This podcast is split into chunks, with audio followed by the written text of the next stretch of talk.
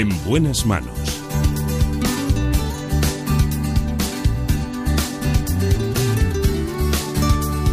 El programa de salud de Onda Cero. Dirige y presenta el doctor Bartolomé Beltrán.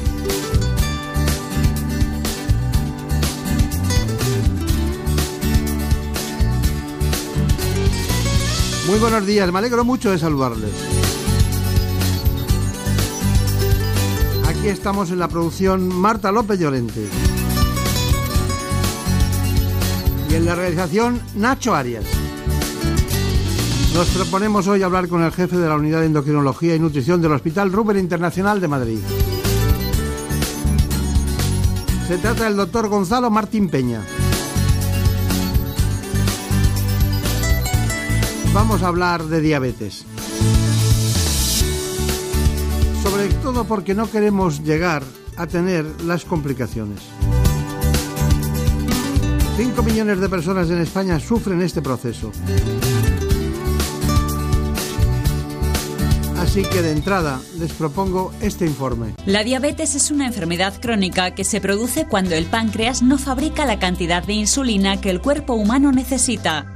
Existen dos tipos principales, el tipo 1 y el tipo 2, y la incidencia de ambos se ha disparado en las últimas décadas. Según los expertos, en el mundo hay más de 400 millones de personas con diabetes y cada 7 segundos muere alguien a causa de esta enfermedad.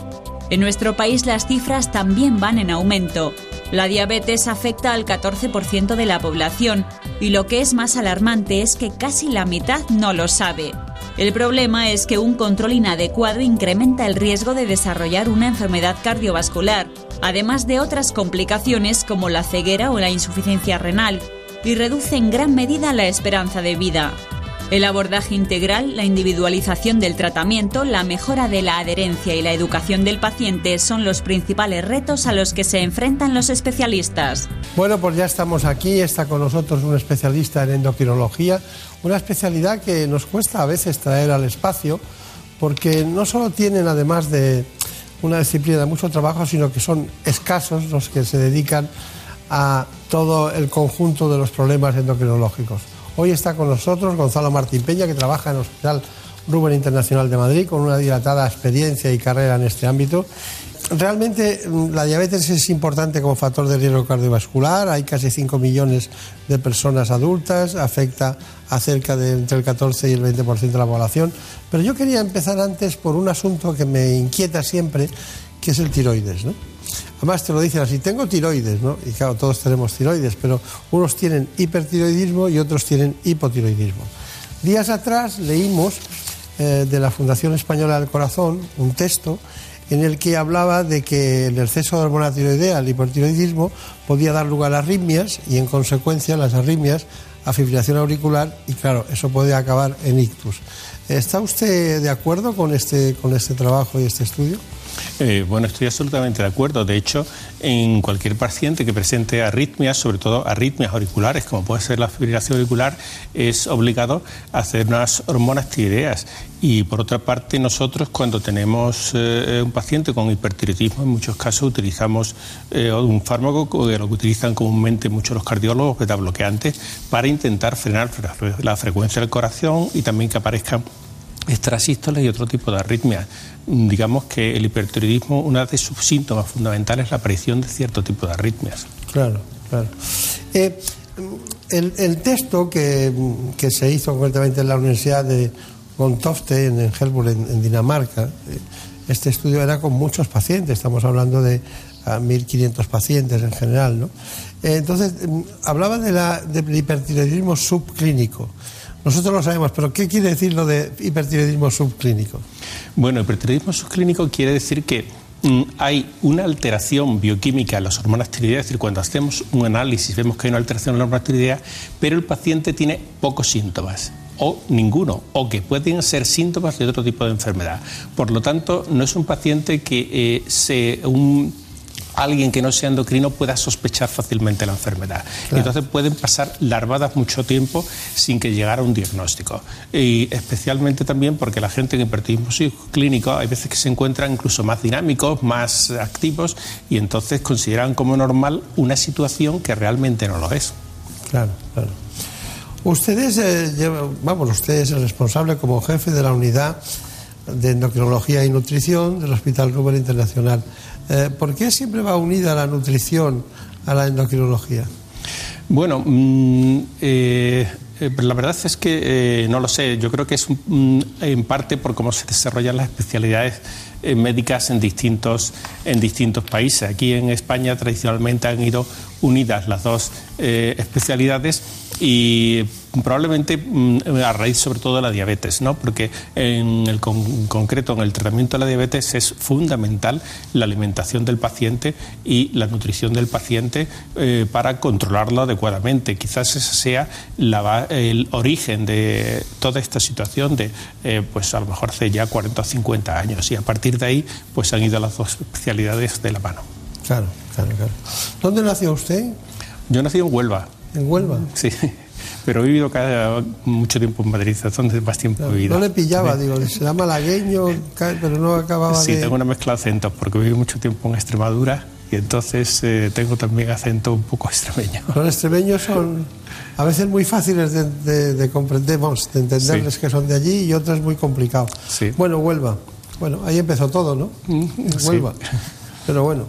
Bueno, doctor Martín Peña, vamos a hablar de diabetes básicamente ahora, tenemos mucho que hablar de ella, y de obesidad. Bueno, la tradicional educación diabetológica, ¿no? Tanto la enfermería tiene mucho que, ver, como la atención primaria, ¿no?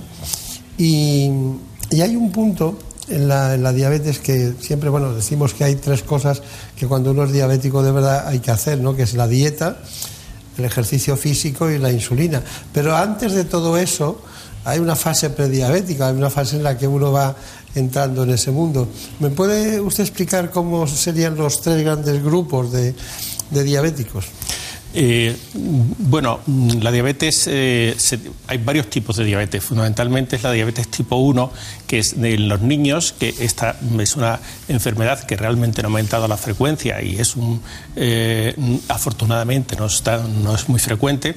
Y luego lo que nos preocupa realmente es la diabetes tipo 2 por el incremento enorme de la diabetes. Entonces, la diabetes es un proceso continuo en, el deterioro del metabolismo de la glucemia, en el que poco a poco el azúcar va subiendo en una persona. Entonces, hay una fase en la que eh, la subida de la glucemia no es tan eh, importante como para poder ser el paciente diagnosticado de diabetes, pero ya hay algunos trastornos que indican que ese paciente va a ser diabético si no se cuida adecuadamente. En esta fase, eh, muchos de estos pacientes que son obesos o que siguen una dieta inadecuada o que tienen poca actividad física, si se tratan adecuadamente, pierden peso, hacen una dieta correcta, incluso pueden revertir la situación y llegar a tener una situación prácticamente normal. Por el contrario, eso no se corrige a su debido tiempo, pues progresarán hasta desarrollar una diabetes que inicialmente a lo mejor no requiere tratamiento con insulina, pero que mm, la mayor parte de los diabéticos que llamamos tipo 2, con el paso del tiempo, van eh, perdiendo efecto los fármacos que utilizamos y es necesario al final utilizar insulina. ¿Usted eh, está de acuerdo en la, en la utilización de la metformina preventiva, o sea, de eh, hacer ejercicio físico, llevar una dieta, tomar tomar metformina. ¿Está de acuerdo con eso? Sí, yo creo que eh, hay pocos fármacos que sirvan para prevenir la diabetes y uno de ellos es el, la metformina. Y desde luego en pacientes, sobre todo, que tienen eh, obesidad y que tienen lo que llamamos intolerancia a la glucosa, la metformina es de los fármacos que han demostrado que retardan la aparición de diabetes. Y entonces está justificado perfectamente utilizarlo. Y mm, de hecho yo creo que la mayoría de los médicos, los endocrinos actualmente, la utilizamos con bastante, con bastante frecuencia.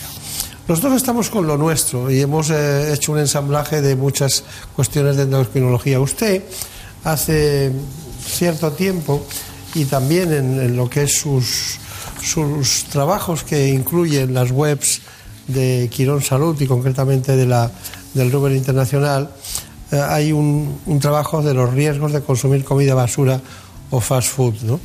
¿Me puede decir cuál es, primero, en qué consiste la comida fast food? Ya sabemos que es la comida rápida, pero ¿qué, es, qué características de, nutrientes tiene que son tan perjudiciales? ¿Cuáles son los, las claves? Y lo segundo, eh, ¿cómo influye ese tipo de comida que por un día no pasa nada, pero cuando son muchos años, durante muchos tiempos de vida, trabajando y yendo a comer al mismo sitio o a cenar, acaban generando un problema de salud? ¿Nos puede indicar las coordenadas de ese asunto?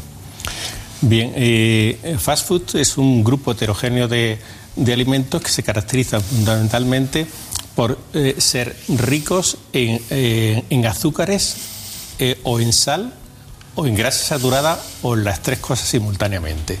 Y sin embargo aportan otros, menos, otros en menor cantidad otros nutrientes como pueden ser proteínas, vitaminas y algunos minerales. Como consecuencia de ello, estos, estos alimentos favorecen, por una parte, al tener unos carbohidratos, sobre todo eh, de absorción rápida, el desarrollo también de intolerancia a la glucosa, de, diabetes y de obesidad. Y al tener mucha grasa, por una parte, favorece la obesidad y las enfermedades cardiovasculares. Y al tener mucha sal, también favorece la hipertensión. En conjunto, estos alimentos lo que eh, producen una constelación de factores que muchas veces eh, eh, llamamos síndrome metabólico, que de hipertensión, obesidad, diabetes, que aumentan el riesgo de enfermedades cardiovasculares. Entonces, y obesidad también, claro. Entonces, mmm, por ello, esta fast food no es en absoluto recomendable como una forma de, alimentación eh, regular. ¿no? Entonces, eh, digamos que se debe intentar evitar en todo lo posible el tomar este tipo de alimentos. Es muy curioso porque algunos estudios incluso demuestran que las personas que, que, practican ese tipo de alimentación pueden tener depresión. Ya sabemos que tienen alteraciones nutricionales importantes porque no tienen todos los componentes eh, de la dieta eh, que generan enfermedades cardiovasculares, di diabetes, obesidad y hasta síndrome metabólico, este tipo de patologías. Pero bueno, eh, queda, queda claro su preocupación por este tema porque influye sobre elementos que luego, sobre situaciones que luego le van a la consulta. De la obesidad podríamos estar hablando un siglo seguido y, y, siempre se oyen cosas y todo el mundo se va con la moda o con lo, con lo que dicen los vecinos. Pero ¿qué es, lo que de, ¿qué es el gran error de la obesidad? El gran error que se comete públicamente en la sociedad. Y en segundo lugar, ¿qué, qué, qué recomendaciones haría usted de tipo de decir, bueno, para para afrontar la obesidad es fundamental estos, estos tres elementos, estos cuatro elementos. Aquello que no deberíamos olvidar. ¿no? Mm, bueno, la obesidad es un problema porque eh, a diferencia de lo que ocurría hace a lo mejor 60 años, tenemos supermercados que están abarrotados de productos, eh, muchos de ellos con bastantes calorías, hipercalóricos, que favorecen la obesidad y además que están muy ricos. La industria mm, mm, alimentaria ha evolucionado. Eh, de tal forma que ha conseguido productos extraordinariamente atractivos para el consumidor. Entonces es difícil sustraerse eh, muchas veces a comer más de lo debido porque el, la, la, alimentación eh, tiene eh, muchas también un factores hedonistas. Y aparte de eso, pues muchas veces comemos no solamente porque tengamos hambre, de hecho, la mayor parte de las veces no comemos por hambre, comemos por otra serie de, de circunstancias como que van desde el nerviosismo o que los alimentos por cualquier razón son, son atractivos. Con lo cual, es muy difícil sustraerse a todos estos factores y esto junto con una sociedad en la que cada día se vive más rápido, se tiene menos tiempo y hay menos posibilidad de hacer actividad física, pues son dos, dos, factores que condicionan en las personas que tienen una genética determinada a ganar peso a lo largo de su vida. Y mm, esto, como esta, digamos, esa situación es generalizada, pues ha conllevado unas tasas de obesidad que realmente son mm, alarmantes, porque a su vez eso favorece la aparición de diabetes y de enfermedades cardiovasculares.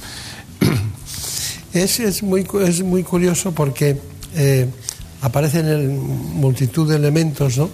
Y a lo mejor el elemento fundamental es psicológico, es ansiedad, es angustia, es depresión, es eh, sedentarismo, que es eh, muy frecuente, mucho más de lo que podemos pensar. Y la gente inicia muchas cuestiones para solucionarla, pero no termina ninguna, ¿no?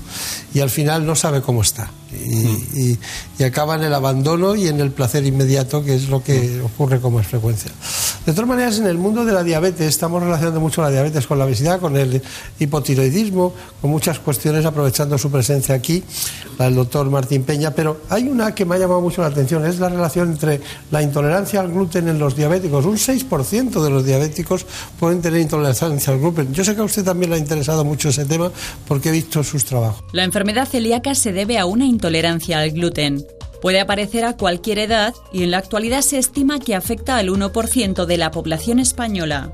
Un trastorno que ha aumentado considerablemente en las últimas décadas. La relación entre celiaquía y diabetes tipo 1 se conoce desde hace muchos años. Ambas son enfermedades autoinmunes, es decir, el sistema de defensa del organismo reacciona contra células del propio cuerpo.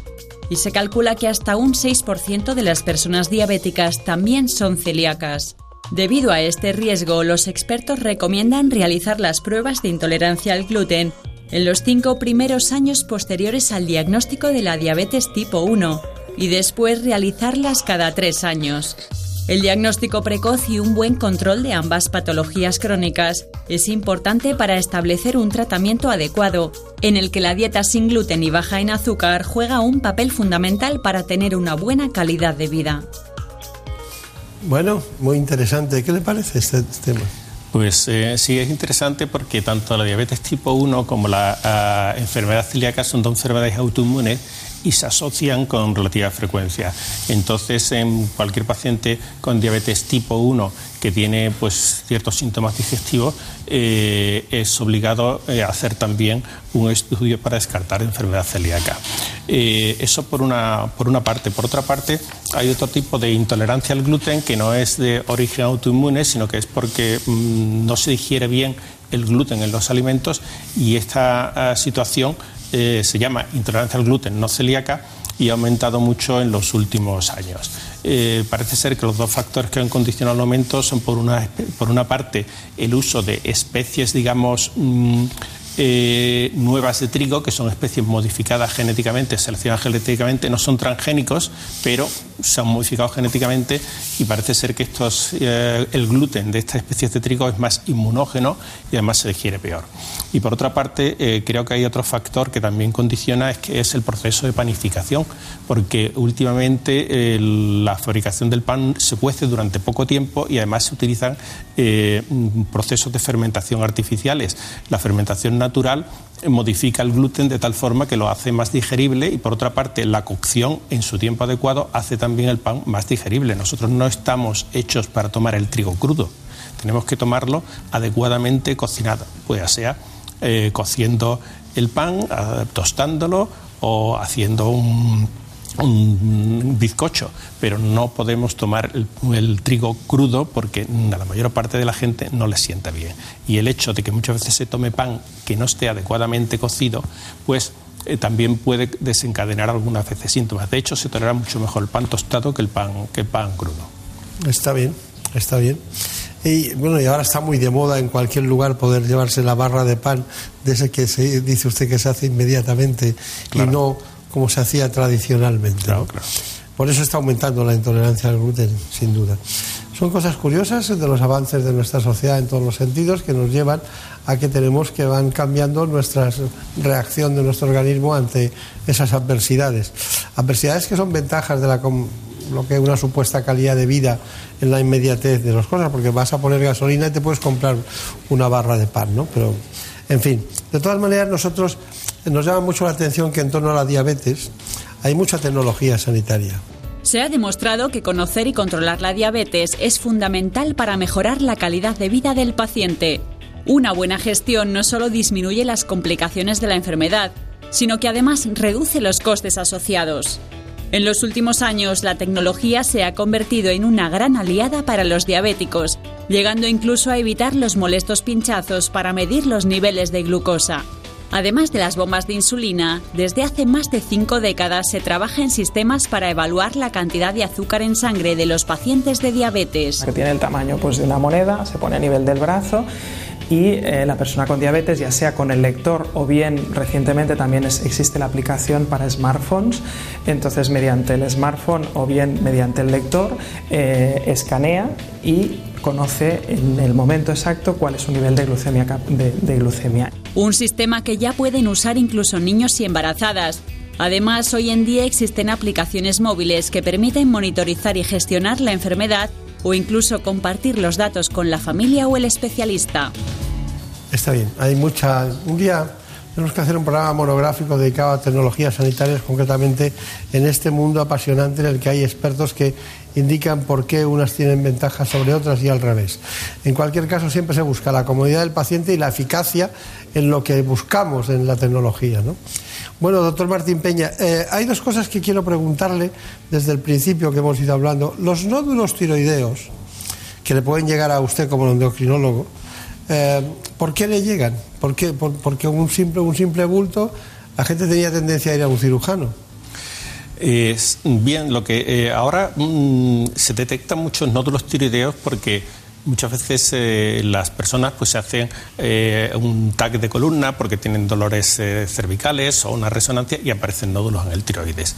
Entonces, y en, estas, o también otras veces pues, se tiene que hacer una ecografía de cuello por cualquier razón y aparece un nódulo en el tiroides. Entonces, esto ha hecho que, mm, digamos, aumente mucho la frecuencia. Por otra parte, los aparatos de ecografía han evolucionado también y ahora son capaces de detectar lesiones muy pequeñas. Entonces, eh, mm, digamos que es frecuente, hasta un 10% de la población tiene nódulos tiroideos. Y, pero afortunadamente, la inmensa mayoría de los nódulos tiroideos son benignos. Eh, lo que ocurre es que como una pequeña proporción de ellos no lo son, conviene estar seguro de que no son malignos. Entonces, ocurre exactamente igual que con un nódulo en la mama. En un nódulo en la mama, en la mayoría de los casos, no es un cáncer, pero hay que estar seguro completamente de que no lo es.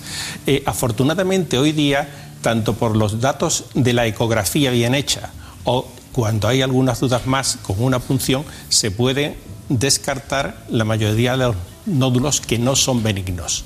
Y entonces esos pacientes evitarles la cirugía cuando hace a lo mejor 30 o 40 años muchos de estos pacientes tenían que ir a cirugía porque tenían un nódulo que no sabíamos lo que era, aunque fuera pequeñito. Y entonces la única forma de saberlo era operándolo y quitándole el nódulo. Y eso hoy día, pues afortunadamente, se puede evitar en muchísimos casos. Claro. ¿Qué porcentaje más o menos se puede evitar?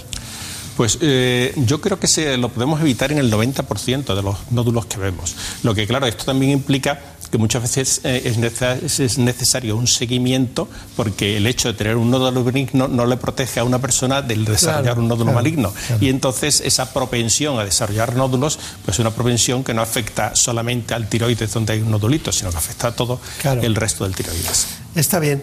Bueno, y hay otra cosa que hemos hablado de la metformina la metformina preventiva para el tratamiento de la, para evitar la diabetes, ¿en qué dosis?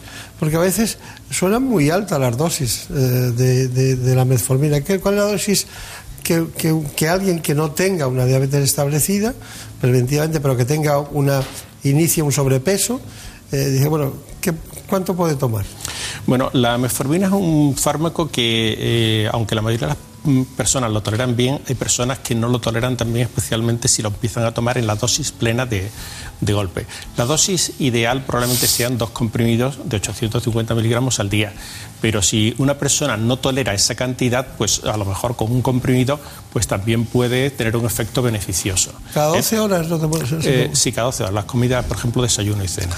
¿No da diarrea eh, ese tipo de.? Sí, efectivamente. Es el, es el efecto más común de la, de la metformina, dar diarrea, también muchos gases, hinchazón abdominal. hay personas que le producen también sensación de náuseas. Eso es lo más frecuente. Pero si se empieza a tomar poco a poco, dejando cierto tiempo, la mayor parte de la gente la, acaban tolerando bien. Y otro problema también con la metformina es que si se combina con alcohol, eh, también produce mucho más síntomas que si se toma pues sin alcohol. Está bien. Bueno, estaríamos con usted todo el día, pasando aquí hablando de endocrinología. Siempre nos ha costado encontrar buenos endocrinólogos en el sentido de que sean capaces de hablar de todas de todo el abanico de patologías más frecuentes, pero este, insistiremos en ello. Así que muchas gracias por venir, muchos recuerdos a los compañeros de la unidad de endocrinología y nutrición del Ruber Internacional del Grupo Quirón, así que muchas gracias y hasta pronto. Muchas gracias a ustedes. Que tengas suerte. Gracias.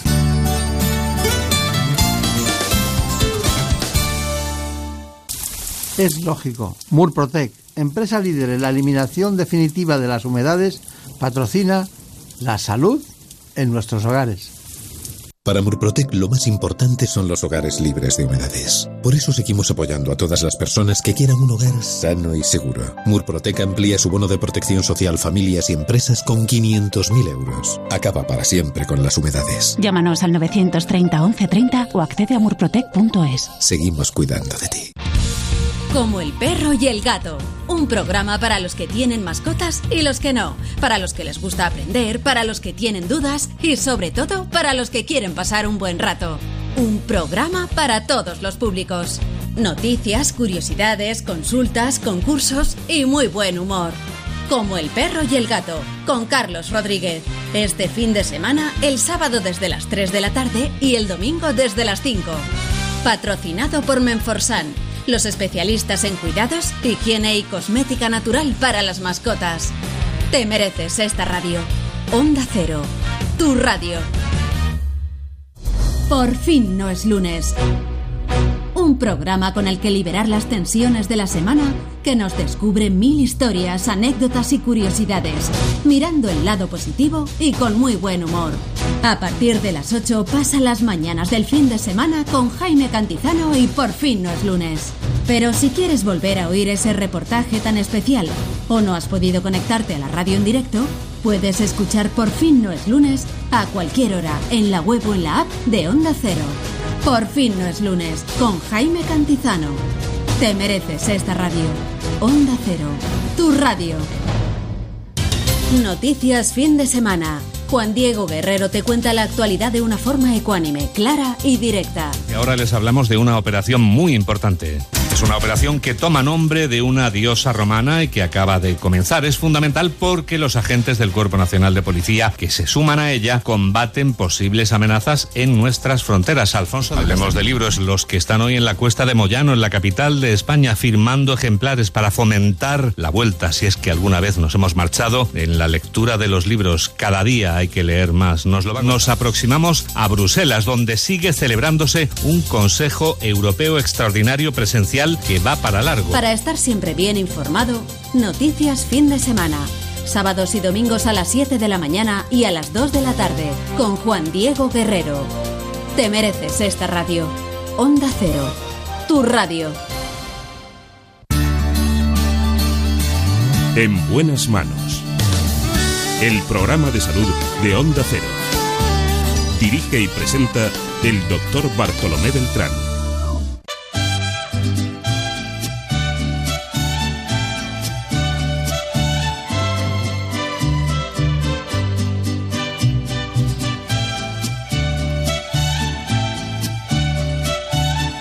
Se dice que no son más machos los que tienen más pelo. Señor, dame pronto valor. Pero hay dermatólogos que se dedican al trasplante capilar. Arrancar de mis ojos su imagen adorada. Porque casi la mitad de los hombres mayores de 50 años sufren algún tipo de alopecia. Y quitar de mis labios esa miel que me daba. Vamos a hablar con el doctor Eduardo López Brán. Es dermatólogo, trabaja en el Hospital Clínico de San Carlos y es el director de la clínica IMEMA, muy especializada en España y en el mundo en eso, trasplante capilar. Como una puñalada y no pude evitar que mis ojos lloraran y tener que dejar lo que yo más amaba. Yo sé que al recordarla me estoy haciendo daño y trato de olvidarla, pero sé que me engaño. Quisiera ya arrancarme este amor que me quema, que trata de matarme, que corre por mis venas. Yo te pido, Señor, que la saques de mi alma, dame pronto valor. Necesito olvidarla. Algunos quieren conocer las coordenadas básicas de lo que es un trasplante capilar. nosotros hemos preparado este informe. En nuestro país cada vez más hombres tienen predisposición genética a quedarse calvos y también aumenta este fenómeno entre las mujeres. El reparto por comunidades es curioso. Los gallegos son los que menos riesgo tienen de perder el cabello y los castellano-leoneses los que más. Pero ¿saben que cada día perdemos entre 80 y 110 pelos? Hay muchos tratamientos para la calvicie, fármacos orales y tópicos, pero el trasplante capilar es el único definitivo. Anualmente se realizan cerca de 100.000 trasplantes en todo el mundo y en España se calcula que entre 3 y 5.000, aunque cada año la cifra va en aumento. Esta técnica es solicitada por muchos más hombres que mujeres. Eso sí, cada vez más mujeres deciden someterse a este tratamiento y representan entre el 25 y el 30% de las personas que se someten a un trasplante. Los nuevos procedimientos consiguen trasplantar los cabellos en menos tiempo, con más precisión y logrando unos resultados más naturales.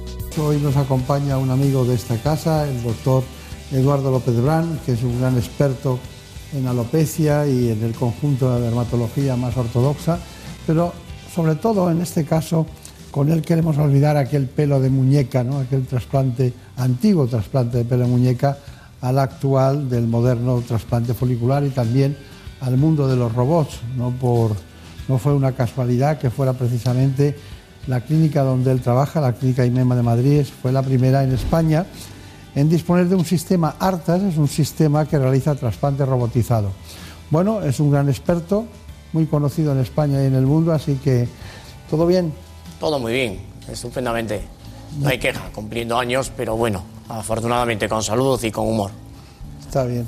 Yo no digo, no, sé si hay o no hay intrusismo en su, en su sector, en su área, pero debe haberlo, ¿no? Porque, porque además es un tema muy demandado. Una prácticamente el 25-30% de las mujeres son las que consultan por problemas en relación con, el pelo. ¿no? Eh, ¿cómo, ¿Cómo se vive este asunto? La alopecia es, sin lugar a dudas, un motivo muy frecuente de consulta al dermatólogo. En algunas épocas del año constituye el motivo más frecuente en hombres y en mujeres que conlleva la pérdida de pelo. Claro. Indudablemente, esto conlleva que no nos veamos en muchos casos pues personas que al calor de las nuevas técnicas y los resultados tan eficaces que se obtienen en el momento actual con los tratamientos médico-quirúrgicos de la alopecia, pues hay algunas profesionales, entre comillas, que quieran rentabilizar esa ansiedad que causa este problema en los pacientes que la sufren. Pero el problema de la caída del pelo requiere un diagnóstico correcto por un dermatólogo experto y un tratamiento médico-quirúrgico adecuado. Pero claro, cuando cuando se pone en marcha una técnica específica, como es el caso del robot Artas, que ya va por. luego pasó a la segunda generación del robot, incluso a la tercera, ¿ustedes en cuál están? Estamos en la tercera y a punto de tener la cuarta, porque la robótica es un gran aliado del dermatólogo. No hace los trasplantes, pero indudablemente nos ayuda a hacerlos mejor. Claro, claro. Pero digo yo que algunas cuestiones no requerirán solo la robótica, sino otros tratamientos que o la preparen o se prepare al paciente o no esté indicado. Indudablemente, esto es muy importante. En primer lugar hay que hacer un diagnóstico correcto. No todo el mundo puede trasplantarse. Un ejemplo de ello soy yo y no todos los trasplantes son exitosos. Es necesario un adecuado diagnóstico, una adecuada selección del paciente, una correcta realización del trasplante y unos cuidados posoperatorios que de hacerlos adecuadamente por el paciente supervisado por su dermatólogo conllevarán una mejora del 25% en el resultado del trasplante. Claro, claro.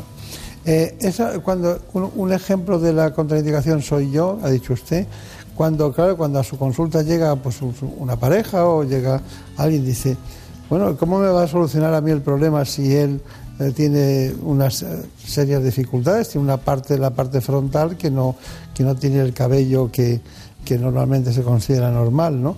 Eso, ¿Eso se lo cuenta usted a los pacientes siempre, como lo ha dicho aquí? Afortunadamente, antes era casi una pregunta en todas las consultas. ¿Y usted por qué no se lo hace? Si usted me ha recomendado a mí que haga un trasplante, ¿por qué usted, que tiene una alopecia visible, no se realiza un trasplante? Programas como este han ayudado a educar a la gente y a saber que no todo el mundo dispone de zona donante suficiente.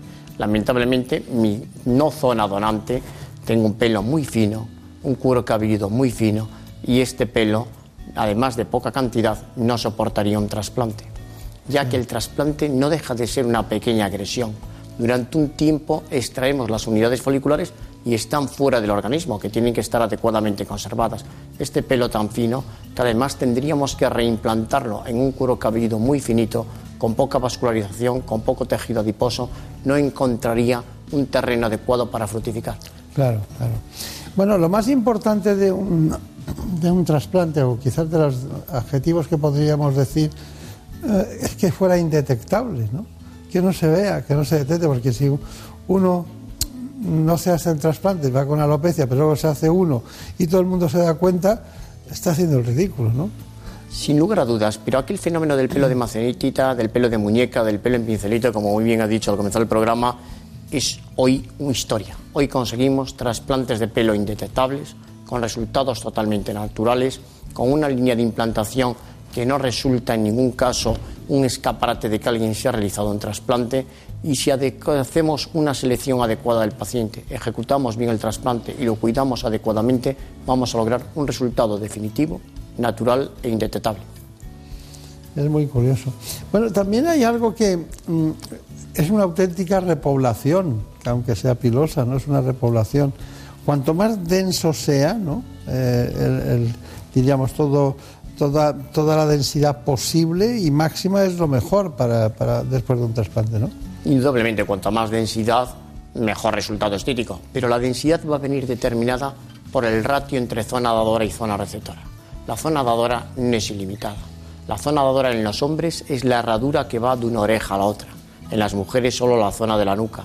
Esa herradura tiene una longitud, tiene una anchura y tiene una densidad o cantidad de pelo por centímetro cuadrado. Si multiplicamos la longitud por la anchura y por la densidad, nos da el número total de unidades foliculares que el paciente tiene en el área donante y de eso como mucho vamos a poder extraer un 30% porque si no le dejaríamos calvo ahí. Y ese 30% lo tendremos que distribuir de una forma estética y razonable. Cuanta más superficie queramos cubrir, menos densidad. Usted habla, ustedes hablan de técnicas. La técnica tira, porque claro, el, donante y el receptor es, es, el mismo, ¿no? Pero eh, la, técnica, la técnica tira es una técnica que ahora nos la cuenta usted, ¿no? Que es determinada, tiene un determinado tamaño, una determinada longitud, y me gustaría saber eh, cómo es esa zona donante fue, en qué consisten esas dos técnicas. La técnica de la tira es una técnica que tiene ya muchos años, es una técnica más agresiva, consiste en la extracción de una tira, de una banda, de un uso de mayor o menor longitud, dependiendo del área donante del paciente, y de una anchura de generalmente de un centímetro y un centímetro y medio. Tiene una ventaja, que es que no hace falta el rasurar la zona donante para realizarla, y la cicatriz que te, queda después de la intervención queda inmediatamente tapada por el pelo de arriba y de abajo. La técnica FUE es la extracción una a una de las unidades foliculares. Ah, claro. son grupos, pequeños grupos. Efectivamente. Son unidades foliculares que tienen cada una de ellas uno, dos, tres o cuatro pelos, pero que la cicatrización va a conllevar que sea totalmente indetectable, que no haya cicatrices visibles en el área donante. Tiene la desventaja de que hace falta rasurar el área donante para realizar la intervención. Claro. Y, merece la pena, merece la pena tanto esfuerzo quirúrgico, diagnóstico, tratamiento, porque cuánto tiempo se emplea hasta que uno se presenta delante de sus amigos más íntimos normal. Bueno, la recuperación no tarda mucho. Indudablemente lo que más va a llevarse es el crecimiento del pelo que hemos rasurado. Aproximadamente en medio mes el pelo tendrá medio centímetro y el paciente siempre podrá alegar un cambio de imagen eh, una opción personal. La recuperación de las costitas que quedan después de los lugares donde hemos hecho las incisiones y la recuperación de la inflamación o edema que se puede producir en la frente o incluso a nivel palpebral o de la cara, en 5 o 7 días estará totalmente recuperado. Bueno, está, está bien. Pero dígame, ¿cuáles son los factores externos que influyen en la caída del cabello? Pues indudablemente el principal factor que acelera la caída del pelo cuando ya está en marcha o la desencadena cuando está latente es la ansiedad, el estrés, el desánimo, en fin, la sociedad actual que nos obliga a una vida realmente complicada para tener una buena salud. Claro, claro. O votar en las elecciones. Otro factor de estrés importantísimo. Va a ser un factor de estrés. Hay tanto donde elegir que es difícil. ¿eh? Va a ser difícil. Bueno, bromas aparte, me refería a que hay un componente androgénico, ¿no? un componente hormonal, pero luego hay factores que influyen mucho. Pero lo que la gente parece difícil de creer, ¿no? Que por una por un estrés, no por una situación eh, emocional importante como puede ser un divorcio o, o, trastornos de distinto tipo o la pérdida de un ser querido, que pasen este tipo de cosas. ¿no? Y son factores, los factores emocionales tienen un enorme impacto en, en la dermatología en muchas enfermedades. Sí. La alopecia, sin lugar a dudas, es una de las enfermedades en que toda esa vida de estrés, de disgustos, de emociones de diferente tipo, porque hay emociones también positivas, hacen que esas personas que están predispuestas genéticamente para sufrir un problema de calvicie, pero a que a lo mejor no tenían una carga genética suficiente para que ese problema de calvicie se manifestase, en presencia de todos esos disgustos, empieza a caerles el pelo. Habría que poner una consulta de, de expertos, consulta, para promover emociones positivas. ¿eh? Esto sería, nos apuntaríamos sería, todos. Vamos, tendría una cola, ¿verdad? Sin lugar a dudas. Bueno, seguimos con el doctor eh, Eduardo López Brán. Eduardo López Brán trabaja en el Hospital Clínico Universitario de Madrid, es el jefe de, del área de la dermatología, pero también en el IMEMA tiene las actividades concretas, estas concretamente de la unidad de trasplante de pelo del IMEMA. ¿no? Entonces, eh, dentro del trasplante capilar hay una serie de circunstancias que van, una cadencia, que se va, un protocolo de trabajo. Pero yo le preguntaría, ¿qué es lo que hace que algo no tenga éxito? Imagínate que en un hay un trasplante, ¿qué es lo que propicia el éxito o qué es lo que puede hacer que no salga bien? Indudablemente, para que un trasplante tenga éxito, hay una serie de claves que debemos de respetar. En primer lugar, una adecuada selección del paciente, evaluando su zona dadora y su zona receptora. En segundo lugar, una correcta, homogénea y precisa extracción utilizando la tecnología robótica más avanzada de las unidades del área dadora. En tercer lugar, una adecuada conservación de las unidades el tiempo que están fuera del organismo. En cuarto lugar, una correcta implantación rápida, pero sin destruir las unidades en el proceso de implantarlas en los orificios que hemos creado. Y en quinto lugar, un tratamiento posoperatorio correcto hará que el trasplante mejore mucho con respecto a si no se hace adecuadamente. Todo ello realizado por un equipo dermatológico, un equipo médico, un equipo profesional experimentado y con la tecnología actual disponible, que son un aliado para lograr los mejores resultados. Claro. Bueno, por esto que ha dicho el doctor López Brán, nosotros lo hemos recogido de la mano de Ana Villalta en este decálogo que les traslado inmediatamente. El trasplante capilar es una operación estética que ha experimentado un aumento de un 300% en la última década. Esta intervención para tratar definitivamente la calvicie ya no se esconde, sino que se muestra con naturalidad, incluso por rostros muy conocidos. Y aunque se ha popularizado, no se trata de un procedimiento sencillo. Existen 10 claves que se deben seguir para que tenga éxito el injerto capilar. La primera es la selección del paciente. Hay que evaluar el ratio entre la zona donante y la receptora, así como el estado de salud de la persona que lo demanda. También es importante una adecuada extracción de las unidades foliculares del área donante, evitando destruirlas en la extracción. A continuación se diseña el área a repoblar y además, en el tiempo que transcurre entre la extracción y la implantación, se deben conservar de forma adecuada las unidades foliculares y proporcionarles la energía necesaria para su supervivencia.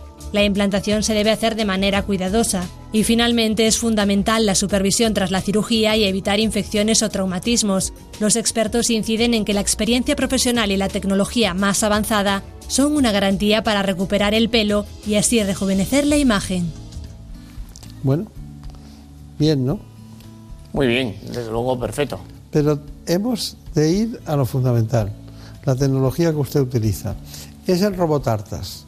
¿Qué me tiene que decir antes de que le enseñe todo lo que ha hecho Javier Saz en, el, en su clínica? La robótica en el momento actual ha supuesto un avance muy importante en muchas áreas de la medicina, en la dermatología y en concreto en el trasplante, ayudándonos a hacer mucho mejor los trasplantes de pelo. ¿Y alguna dificultad especial, algo a tener en cuenta?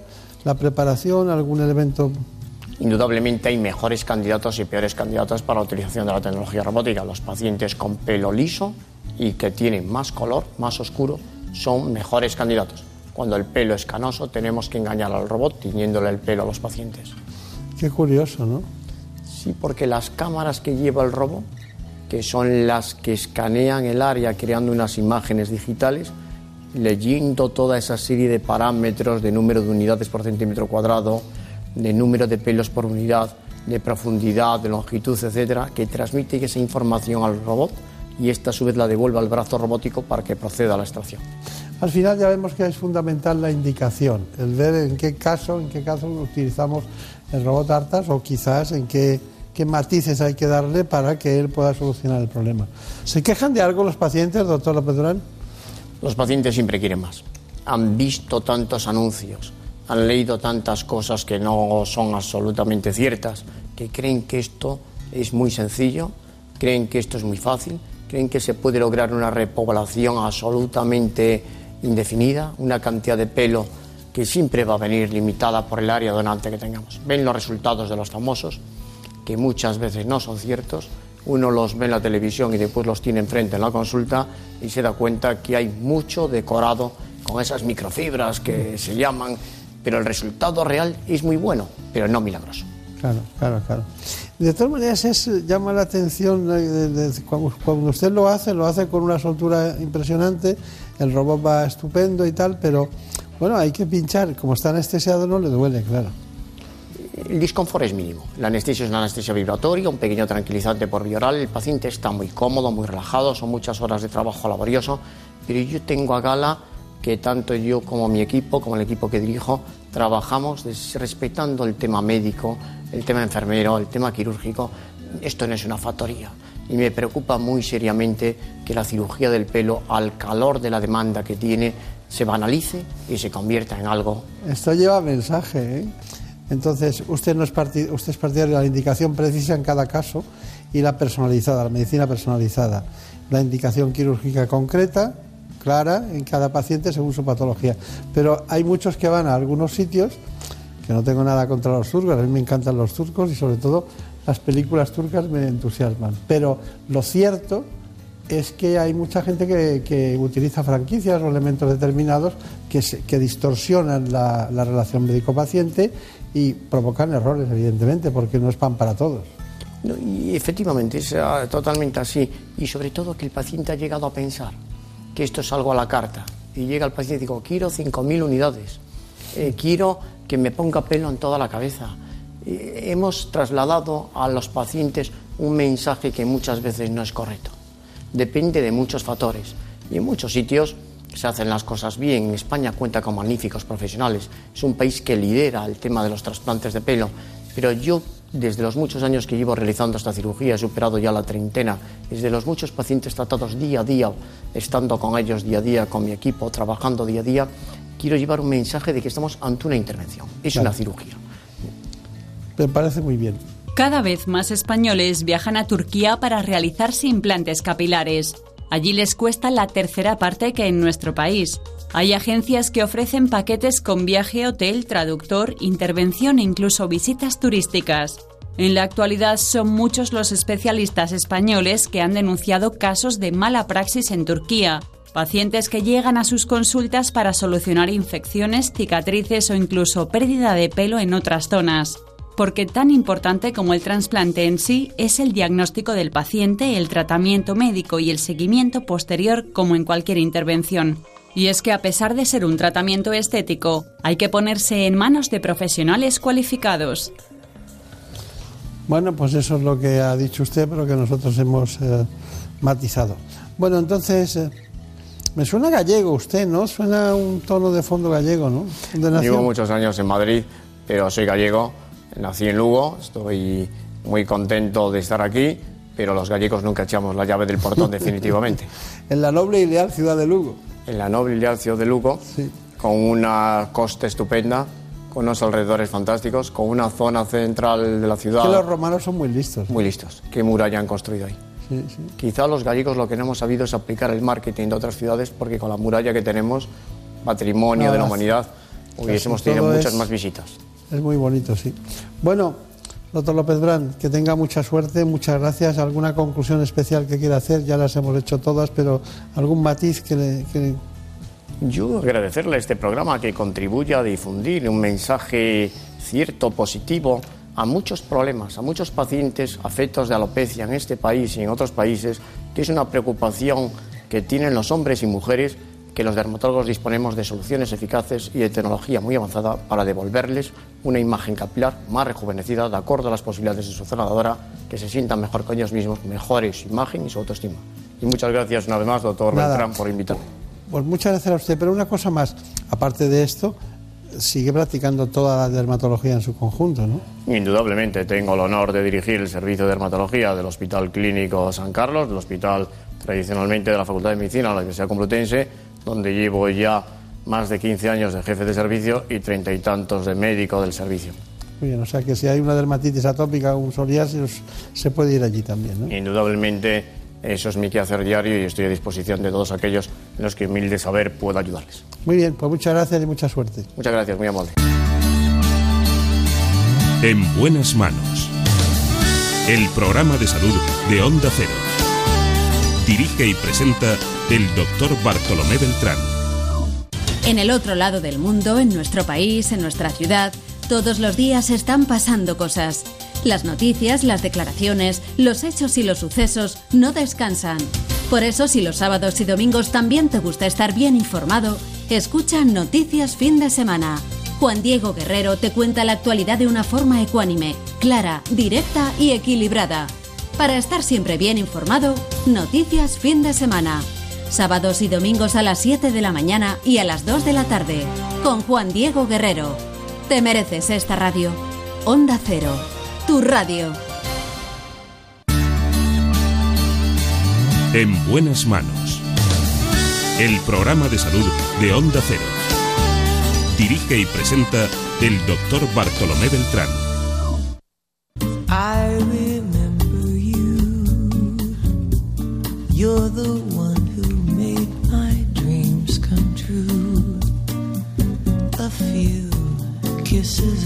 Les propongo estar informados y para ello es fundamental conocer cada hora lo que ocurre en España y en el mundo. Lo hacemos con nuestros compañeros de los servicios informativos.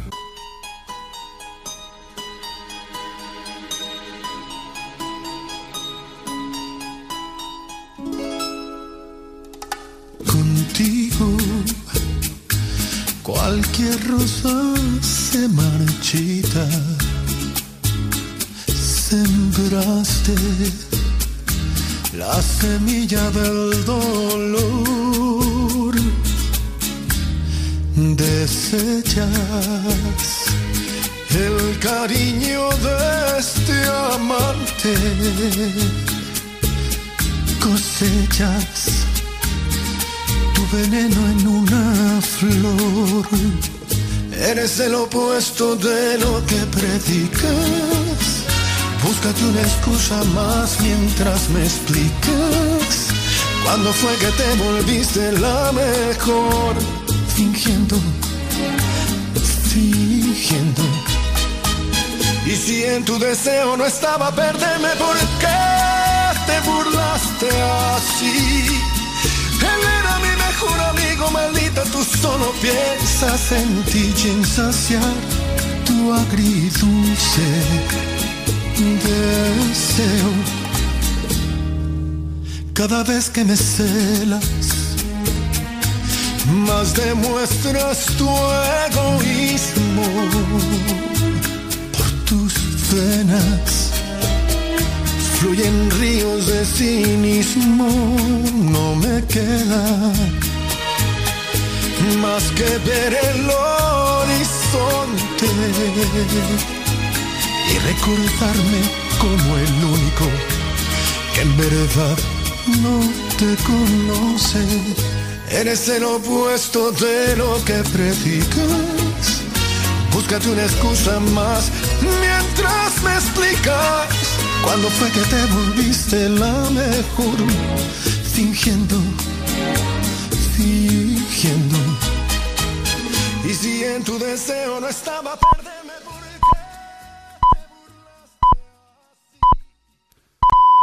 Son las 5, son las 4 en Canarias.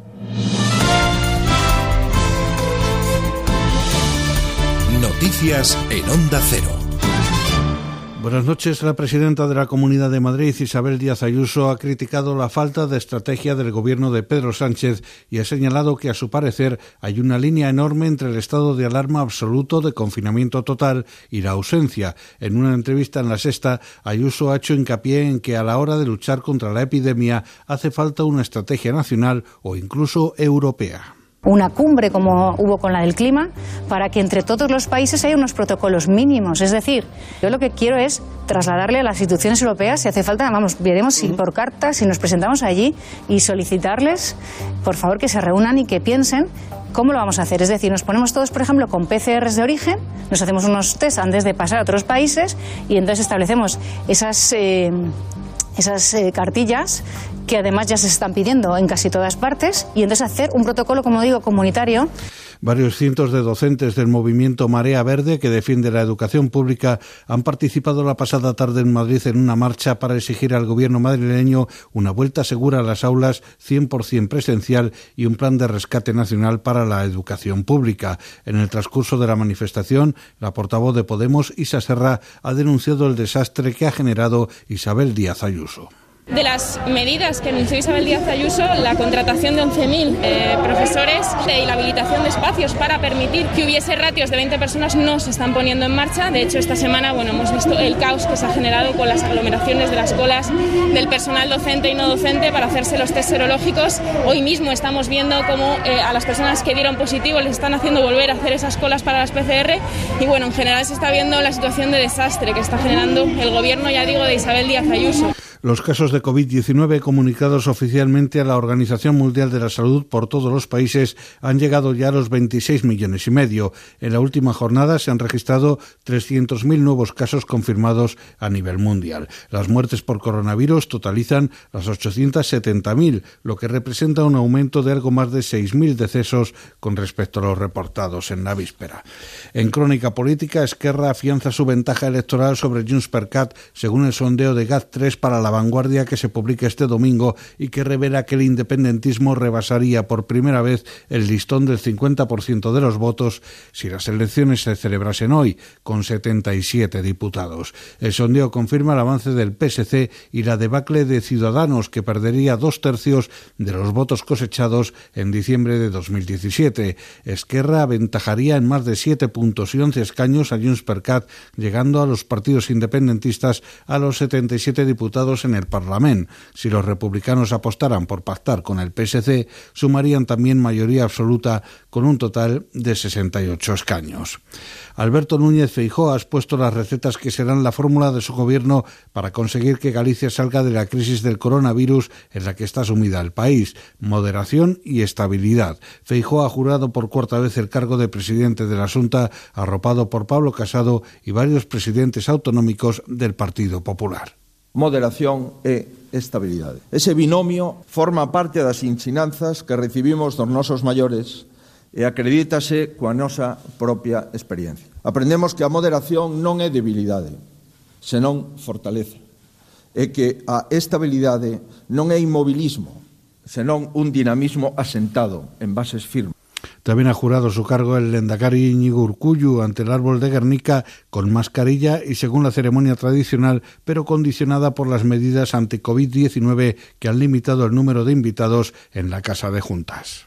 Tomo posesión y asumo el cargo del Lendakari del Gobierno del País Vasco, así como de la condición de representante ordinario del Estado en su territorio, que cumpliré con lealtad a la corona y respeto a la Constitución, el Estatuto de Autonomía de Guernica y demás leyes vigentes. Y la ministra de Exteriores, Arancha González Laya, ha transmitido al presidente de Túnez, Kais Said, el apoyo de España para combatir las mafias migratorias en el Mediterráneo y ser un actor destacado a la hora de contribuir a la estabilidad institucional y la seguridad del norte de África. González Laya ha llegado a Túnez dentro de una gira que incluye la visita a Libia mañana, mañana lunes con el fin de tender la mano a ambos países claves en el control migratorio de la ribera sur. Transmitiré al presidente, al primer ministro, al ministro de Asuntos Exteriores el deseo de España de reforzar nuestros lazos eh, con este país y reforzar a través de ello la cooperación entre Europa y el Mediterráneo eh, en un momento en el que hay turbulencias eh, en esta región, incluidas en Libia, país al que visitaré después de todo. Es todo más noticias dentro de una hora y en ondacero.es. Síguenos por internet en ondacero.es.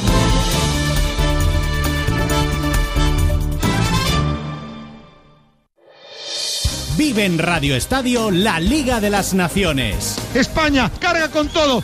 Vamos. Ferran, Bueno. Ferran, levanta la bola, puede ser. Gol, gol, gol, gol, gol. ¡Gol! ¡Gol! ¡De España! ¡La leyenda del indomable! ¡La leyenda del invencible! ¡La leyenda del español! ¡Vuelve la raza de campeón! ¡Sois enormes! Este domingo, segundo partido. Tras el empate en Alemania, la selección busca la victoria para colocarse líder de grupo. Desde el estadio Alfredo Di Stéfano, España-Ucrania. Este domingo, desde las 8 de la tarde, vive la Liga de las Naciones en Radio Estadio con Antonio Esteba y Javier Ruiz Taboada. Te mereces esta radio. Onda Cero, tu radio.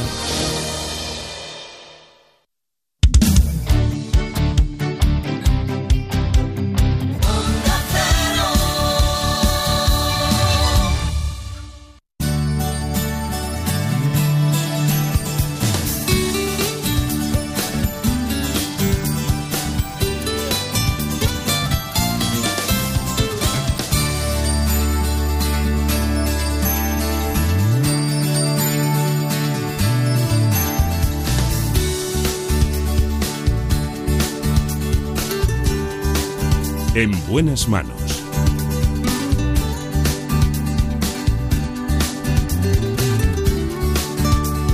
El programa de salud de Onda Cero.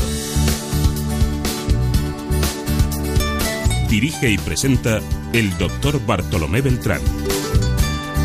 Atravesamos el ecuador del programa y nos vamos a dos conceptos fundamentales en la vida de muchos hombres y mujeres. Vamos a hablar con la doctora Concepción de Lucas, que es ginecóloga del Hospital Quirón Salud de Pozuelo. Porque nos interesa la ginecología en las adolescentes.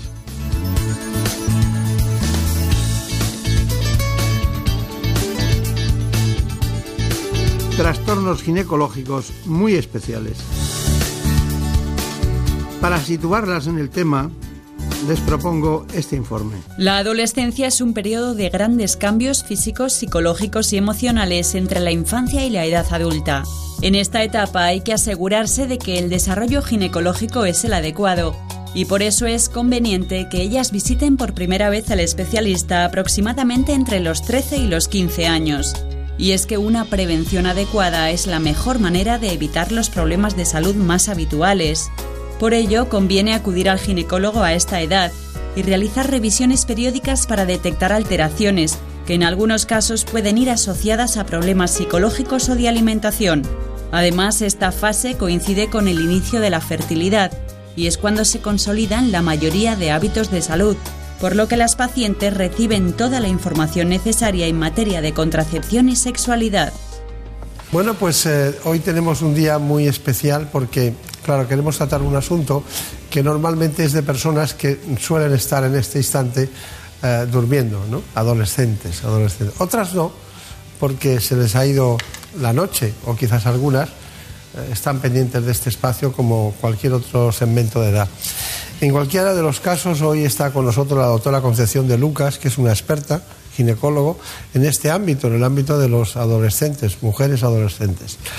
Ella trabaja en Pozuelo, en el Hospital Quirón Salud de Madrid, Pozuelo.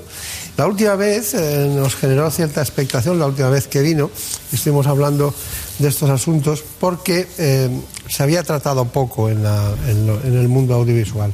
Siempre se tratan temas puntuales, pero no todos en conjunto. Vamos a intentar dar un repaso por las distintas patologías. Yo siempre preguntaba, ¿cuál es la causa más frecuente de consulta al ginecólogo? Y dice, los trastornos menstruales. ¿Pasa también en la Sí, adolescencia? efectivamente. Al fin y al cabo, en la adolescencia, yo siempre digo que son, eh, van a ser las, las mujeres del mañana. Entonces, las, eh, realmente los problemas que en ellas eh, encontramos son exactamente igual que en la, en la mujer adulta. Y que son reglas muy abundantes, poco abundantes, lo más frecuente, reglas que tienen prácticamente en un mes dos veces de menstruación. ¿Cómo es este asunto? Hombre, realmente lo que consultan eh, cuando vienen suelen ser trastornos por exceso. Eh, me refiero con ello, pues que lógicamente sean más abundantes o que le vengan más de una vez a- al mes o que viniendo una vez al mes bien les viene con mayor cantidad y además, pues por supuesto que sean eso dolorosas. ¿Y cómo vienen? ¿Vienen solas? ¿Vienen acompañadas? No, en principio se suelen venir con la madre. Lógicamente también depende un poquito con la edad. Yo en principio en la consulta las, eh, las pacientes que veo es hasta 18 años. Entonces normalmente, por lo menos en la primera visita a la que vienen, vienen con su madre.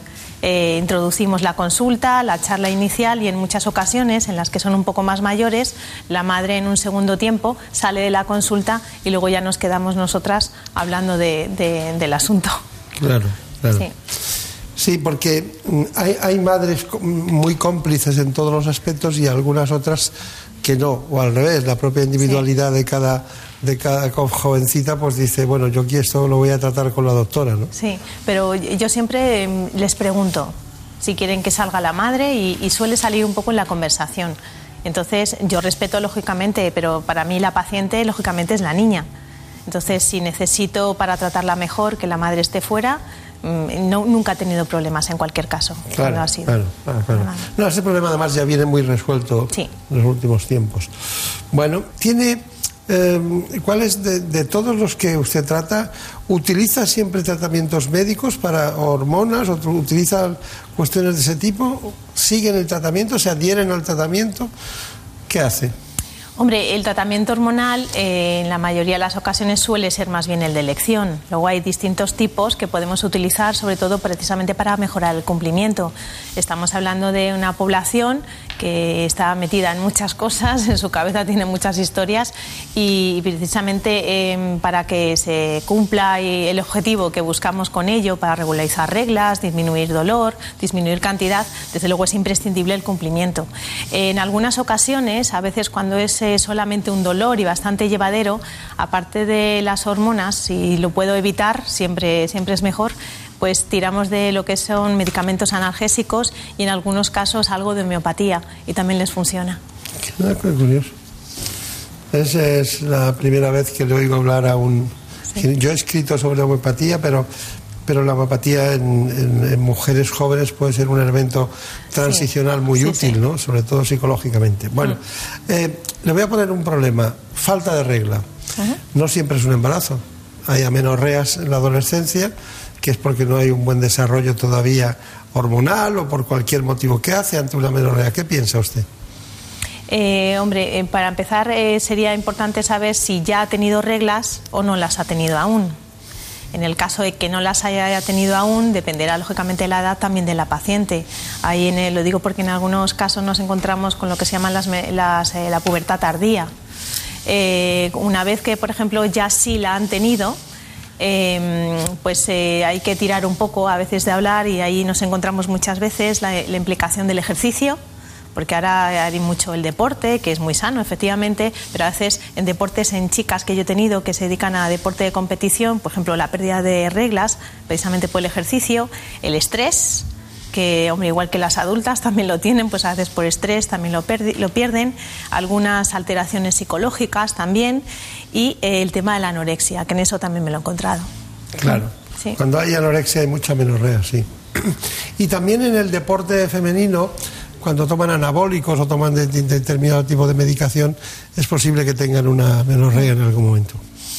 Es muy interesante, muy interesante porque estamos abriendo puertas a mucha gente que en este momento está diciendo, bueno, eh, lo dijo la doctora Concepción de Lucas, esto lo tengo que mirar por esta vía, ¿no? Y bueno, hay un momento en que eh, cuando empieza la regla, justo en ese instante, cuando hay ese despeño eh, hemorrágico de la, de la regla, hay dolor, que llamamos dismenorrea. ¿Qué me dice la dismenorrea? Hombre, eh, parece que culturalmente la regla tiene que doler y no tiene por qué doler. Es verdad que a muchas mujeres en distintas generaciones nos ha pasado. Eh, es justificado eh, fisiológicamente. Lo que pasa que cuando eh, ese dolor trasciende algo más y ya tiene una implicación a nivel de, de su vida social, a- en el caso de estas edades, a nivel escolar, es verdad que debemos tratarlo.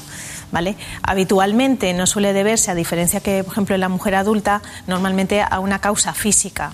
Una mujer adulta a lo mejor tiene, puede tener miomas, eh, se me, pone, se me ocurre un caso, endometriosis. En las niñas esto lógicamente no suele ser tan frecuente y le encontrar una causa.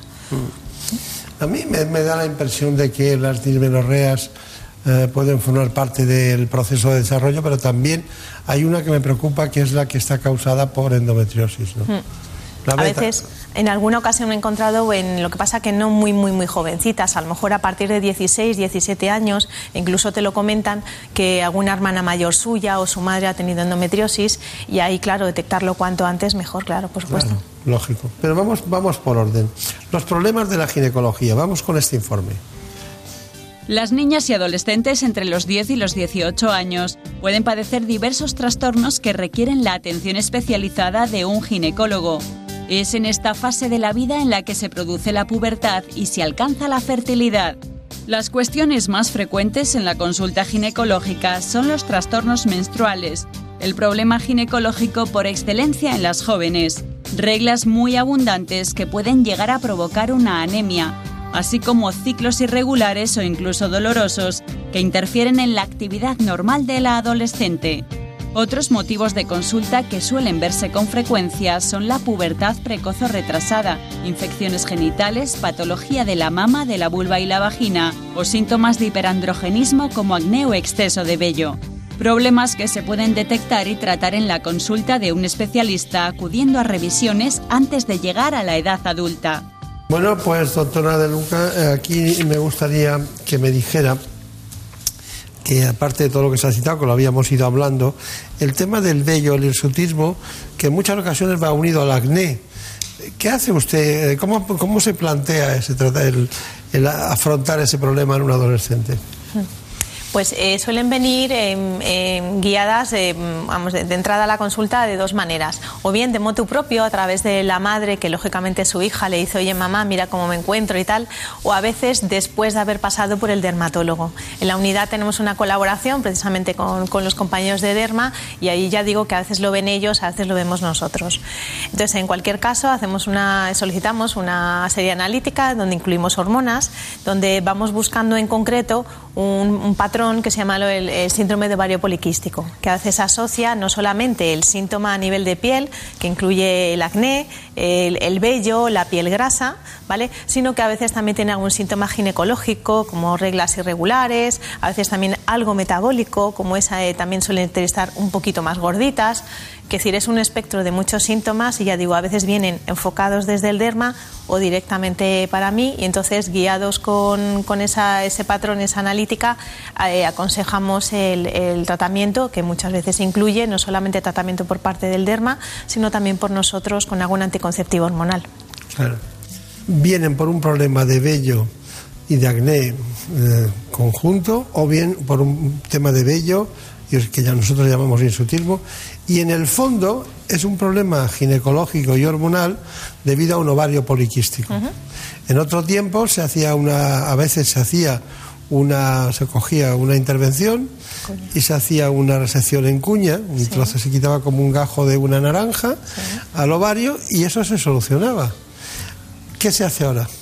Ahora lo que hacemos es que utilizamos eh, tratamiento hormonal para regularizar ese ovario. Y conforme a eso, la producción de determinadas hormonas, que lo que solemos apreciar es que las hormonas que son eh, principalmente masculinas, que las mujeres también producimos, pero lógicamente a unos niveles más bajos, aun siendo más bajos, están un poquito por encima. Entonces, controlando nosotros con ese tratamiento hormonal el ovario, bajamos esos andrógenos, que es como los llamamos, y controlamos los síntomas. Serían mujeres androgénicas, ¿no? Exactamente. Suelen ser atléticas, tienen vello, eh, su estructura física es muy potente, su estructura ósea, es decir, no, no son iguales que, que las demás desde el punto No, de vista. Es como un biotipo de- de- diferente. Igual que las longilíneas son distintas o, o las hiperestrogénicas De eh, son, de otro tipo, ¿no? Son mujeres más voluptuosas, más, eh, eh, diríamos, más femeninas en el sentido eh, biológico, ¿no? Como con estructuras físicas más femeninas, ¿no? Y eso se ve, ¿no? Se ve en la consulta inmediatamente, ¿no? Pero ya no hay ningún patrón, ya No. se va mezclando todo, ¿no? Todas las, las patologías. Bueno, tenía, tenía mm, ante una agresión sexual en un adolescente, eh, ¿qué- ¿ustedes qué hacen? ¿Un abuso sexual, una agresión, ustedes que también ocurre en adolescentes? ¿Les llega alguna cosa a la consulta? A nosotros en, en nuestro centro directamente, justo después de la agresión, no, porque esto normalmente a día de hoy está como muy estandarizado. Hay determinados hospitales, por ejemplo, el Hospital de la Paz suele ser un poquito referencia en estos casos, pero no solo adolescentes, sino también en mujeres adultas, donde debe acudir un forense para eh, recoger determinadas pruebas, al margen de luego hacer una profilaxis antibiótica, de embarazo y demás. A mí eh, la consulta me suelen venir, afortunadamente son muy pocos los casos, lógicamente, pero ya en diferido. Para a veces hay que tratar psicológicamente a la niña también un poco y, y orientarla sobre todo de cara a, a posibles enfermedades de transmisión sexual que haya podido adquirir después del abuso. Claro, claro, claro. Eh, hay una cuestión. Imagínese que llega un adolescente con amenorrea, le falta la regla y no pertenece al caso que hemos hablado, sino que está embarazada. Eh, con madre incluida dentro, ¿no? Sí. No sin madre, con madre incluida. Con algún padre ha pasado, ¿eh? Con algún padre. ¿Y, y qué, qué, qué- qué hacemos? Hombre, eh, lógicamente hay que enfocarlo eh, globalmente. Eh, siempre, como digo yo, la paciente para mí es la, la niña y entonces hay que darle todas las opciones. Pero la primera Si que dicen es que es imposible. Eh, bueno, eso por supuesto. Dicen, pero, "Eso es imposible". O no, o no, a veces no, ya vienen con ello asumido, hablado en casa. Entonces, eh, eh, se le ofrece, como decía, pues la opción de si desean interrupción o si desean continuar adelante. La interrupción ellos normalmente ya lo suelen saber. ¿Vale? Eh, y además eso hay que vehiculizarlo a través de determinados centros que igualmente están autorizados. Nosotros en nuestro hospital no estamos autorizados para hacer interrupciones, pero sí las orientaríamos dado el caso. Y en el caso de que por el contrario considere- consideren el continuar el embarazo, en ese sentido pues el, eh, yo en concreto suelo llevar los embarazos de las, de las niñas. Está bien, de los adolescentes, está bien.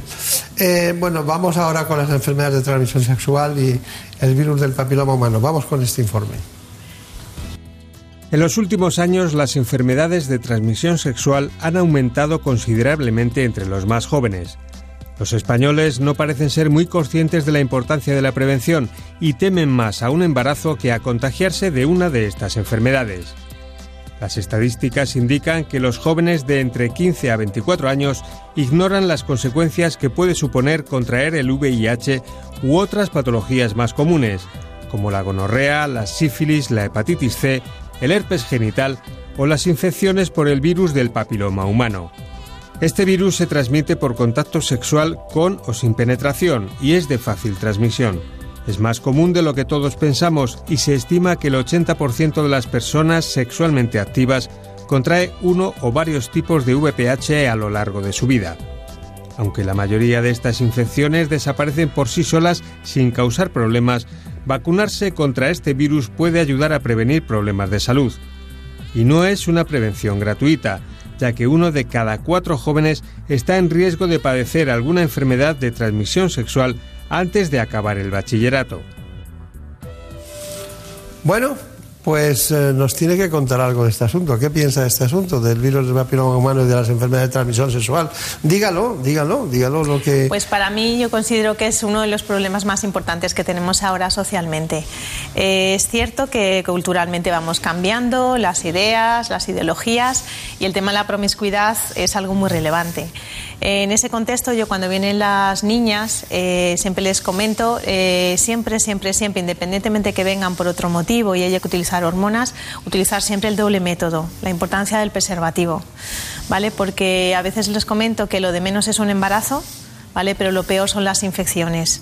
En el tema de las infecciones, no digo las banales, sino las de transmisión sexual, que incluso pueden tener repercusión para ellas en cuanto a salud, que es el caso del, HPV para el tema del cáncer de cuello, de útero, o incluso eh, puede ser de vagina, vulva, incluso eh, que se ha visto implicado en los cánceres orales, de garganta y demás. Eh, así como otras, como puede ser la clamidia, gonorrea y demás, que se está viendo que se está incrementando en cuanto a porcentajes y que no solamente es el mero hecho de tenerla, padecerla en el momento y ya está, sino cuando pasa, que llamamos de manera subclínica, sin ser muy claro el síntoma y que puede repercutir a nivel luego de sus trompas por infecciones internas que se desarrollan en esas trompas, eh, hacerlas que se obstruyan y luego de cara a su etapa adulta, cuando consideran quedarse embarazadas, pues nos encontramos con un problema de fertilidad. Claro. La obstrucción de las trompas es una de las causas precisamente de esterilidad y sobre todo si son bilaterales, ¿no? Bueno, porque no con una obstruida se pierde la mitad de las posibilidades y con las dos todas, ¿no? Bueno, eh, ¿Y, y, usted vacunaría a las adolescentes de, Sí, de, de siempre a día de hoy en, en, la Comunidad de Madrid, hablamos que es donde yo me encuentro, está incluido dentro del calendario vacunal. ¿vale? Eh, podríamos mencionar la peculiaridad de que a día de hoy nosotros no tenemos incluido el tratamiento, vamos, perdón, la vacuna para los niños, para los varones. ¿Vale? Y algunos países de nuestro entorno sí que lo tienen incluido. Eh, de hecho, la Asociación Española de Pediatría ha hecho esa recomendación, que imagino que estará en estudio, y algunos eh, hemos hecho ya el vacunar a nuestros hijos también. Claro, claro, claro. Bueno, son muchas cosas que quedan claras. Ahora vamos con una que son los anticonceptivos, que diríamos sería el tratamiento estrella dentro de lo que utilizan más ustedes. Vamos con este informe. En España, casi un tercio de las mujeres no utiliza ningún anticonceptivo. Sin embargo, las jóvenes conocen cada vez antes un mayor número de estos métodos. Ellas demandan sobre todo el consejo de los profesionales sanitarios, pero también de familiares, de los medios de comunicación o de las redes sociales, aunque estas últimas fuentes normalmente son menos fiables. Además, se estima que el 30% de las mujeres en edad fértil ha tenido que tomar en alguna ocasión la píldora del día después, lo que demuestra una falta de información sobre anticoncepción. Y es que cada año en nuestro país se producen cerca de 30.000 embarazos no deseados en menores de 20 años. Por ello, es esencial que exista información fiable de los diferentes métodos anticonceptivos y un fácil acceso a ellos. Y seguimos con la doctora con la doctora de Lucas, que Concepción de Lucas tiene una dilatada experiencia en esto que ella ha elegido. Quizás le llegó porque alguien tenía que dedicarse a esa área. ¿Cómo fue? ¿Fue una elección o fue una...? una... Fue más bien una elección. Sí. Es una población que a mí me gusta, las sí. niñas. Bueno, hemos hablado de los anticonceptivos. Hay métodos anticonceptivos eh, según las edades, ¿no? Según cada edad, pues hay un método anticonceptivo de elección, ¿no? ¿Cómo, ¿Cuál sería el proceso que usted seguiría? Ya hemos visto que el doble método le encanta, ¿no? Anticonceptivo más preservativo, con lo cual paralizamos el ovario por una parte y evitamos las infecciones por otro, con lo cual está perfecto. Pero hay anillos anticonceptivos, hay pastillas, hay muchas cosas que se pueden utilizar. Dígame usted, desbróceme ese concepto. Sí. Casi más que hay anticonceptivos para cada edad, yo casi diría que hay anticonceptivos para cada tipo de mujer. ¿Vale? Eh, lo que más conoce la gente es la píldora, todo el mundo sabe más o menos cómo funciona y demás, pero por ejemplo para aquel perfil de mujer que son más olvidadizas, que no prestan tanta atención, el fallo en cuanto al cumplimiento es muy grande, entonces obviamente ese no iba a ser su mejor método. Eh, siguiente en comodidad serían los parches, ¿vale? Que son más cómodos, son uno semanal, serían tres en el mes. Y ese, por ejemplo, sí que lo utilizo bastante en adolescentes porque creo que les responsabilizas ellas, porque también es importante esto, que ellas se tienen que responsabilizar, no su madre, ¿vale? Y entonces eh, les resulta mucho más sencillo el utilizarlo, incluso si tienen eh, actividades de, de, en el, acuáticas, de natación y demás. Y luego eh, habría otra opción, como efectivamente hemos mencionado, que es el anillo vaginal. Entonces, pues no todas las adolescentes, a lo mejor si no han utilizado tampones nunca y demás, pues digamos que de alguna manera estaría un poquito vetado. Eh, luego, además, casi recientemente podríamos decir, existe un, un DIU, ¿vale? que en determinado tipo de, de adolescentes, quizá las más mayores, se podría igualmente utilizar, que también son de menor tamaño y que vale también incluso para mujeres adultas, eh, porque tienen, ya digo, un menor tamaño, puesto que también, claro, lógicamente su útero es un poquito más pequeño y la inserción no es tan complicada. Pero ya digo que más que un anticonceptivo para cada edad, es un anticonceptivo para cada tipo de mujer. Y en las niñas, igual que las, las adultas. Lo he puesto fácil, ¿eh? Sí. Pero estamos hablando de, de mujeres de 10 prácticamente a 18 años, ¿no? Eh, en la consulta sí, lo que pasa que, hombre, es verdad que las más pequeñas, más pequeñas, sí que puede, probablemente sea la píldora y en las que sean a lo mejor a partir de 15, 16 años serían las otras alternativas. Claro. Y dígame, eh, ¿está feliz en el Hospital Quirón Salud, en la unidad de, de adolescencia del, del, Departamento de Ginecología? ¿Está bien allí? ¿Se encuentra sí, bien? Sí, es, además es muy gratificante porque hay mucho contacto con, con las pacientes, no solamente con hay sus mucha madres. juventud en esa zona, ¿no? En la zona. Eh, sí, sí, pero también vienen de otras partes, de, no solamente de alrededor del hospital, vienen de otras áreas, incluso alguna fuera de Madrid ha venido también. Claro, claro, claro. Sí. Bueno, ¿cuál es su conclusión de todo esto? Usted Pues ha para- venido aquí para hablar de ginecología en la adolescencia, hemos hablado de muchas cosas, todas importantes. Parece que se saben todas y no se saben, o, no se, o se olvidan, porque cuando una mujer toma anticonceptivos se olvida de casi todo. Seguramente. Y se relaja, ¿no? Y entonces piensa que todo lo demás se puede solucionar. Dígame, ¿cuál es su conclusión? Para mí la conclusión eh, es la prevención. ¿Vale? Las niñas tienen que ser conscientes de que eh, el ginecólogo existe, que va a formar parte de su vida, eh, no solamente en las revisiones habituales como en las de sus madres, sino que debemos ser, eh, igual que con los pediatras, los iniciadores de la, como digo, de la prevención para salud futura, porque como igual decía al principio, son las, las mujeres del futuro, las del- mujeres del mañana. Y entonces inculcarles eh, de alguna manera no solamente solucionarle problemas, sino también la, eh, la prevención, como decía, de infecciones, de su futura fertilidad, de hábitos saludables, eh, el tema de las drogas, alcohol que no hemos mencionado, también se puede incluir, temas alimenticios, en fin. Sobre todo, ya digo que para mí esta consulta, aparte de tratarlas, es sobre todo la prevención, que es la mejor bien. medicina. Sin duda, nosotros estamos también pensando siempre en eso. Eh, le voy a regalar hoy este libro eh, que tardé mucho en hacerlo, casi ocho años, y viene el síndrome de Raynaud. ¿Ve usted muchas mujeres que tienen las manos frías, que, Algunas, pero pocas. pocas, que luego resulta que tienen un problema al final eh, que con anticonceptivos se solucionan, ¿no? Y el, y el síndrome de Rokitansky, ¿lo, lo ha visto alguna vez? Que son Sí. esas vaginas Sí obstruidas. los he visto, sí los he visto. Los ha visto, ¿no? Los he visto, sí. Esto es un, un libro que es el síndrome de enfermedades enfer- y síndrome de la medicina con nombre propio. Aquí es un libro de, de- no la clínica la hace usted, pero de vez en cuando viene y dice tengo el síndrome de tal y puede consultar porque no, todos podemos No, recordar claro todos no. los nombres de la medicina.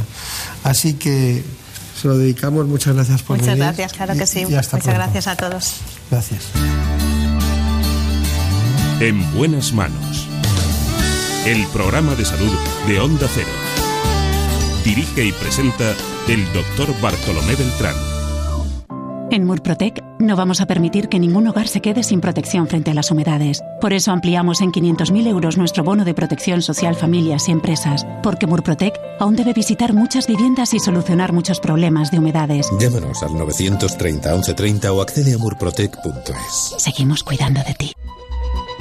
Por fin no es lunes. Las mañanas más entretenidas del fin de semana. Historias curiosas, interesantes entrevistas, anécdotas y muy buen humor. Hay bromas que duran demasiado tiempo y un belga tiene el récord. Ay, pobre, un belga que lleva nueve años recibiendo pizzas que nunca ha pedido. Vamos a resolver la duda de la semana.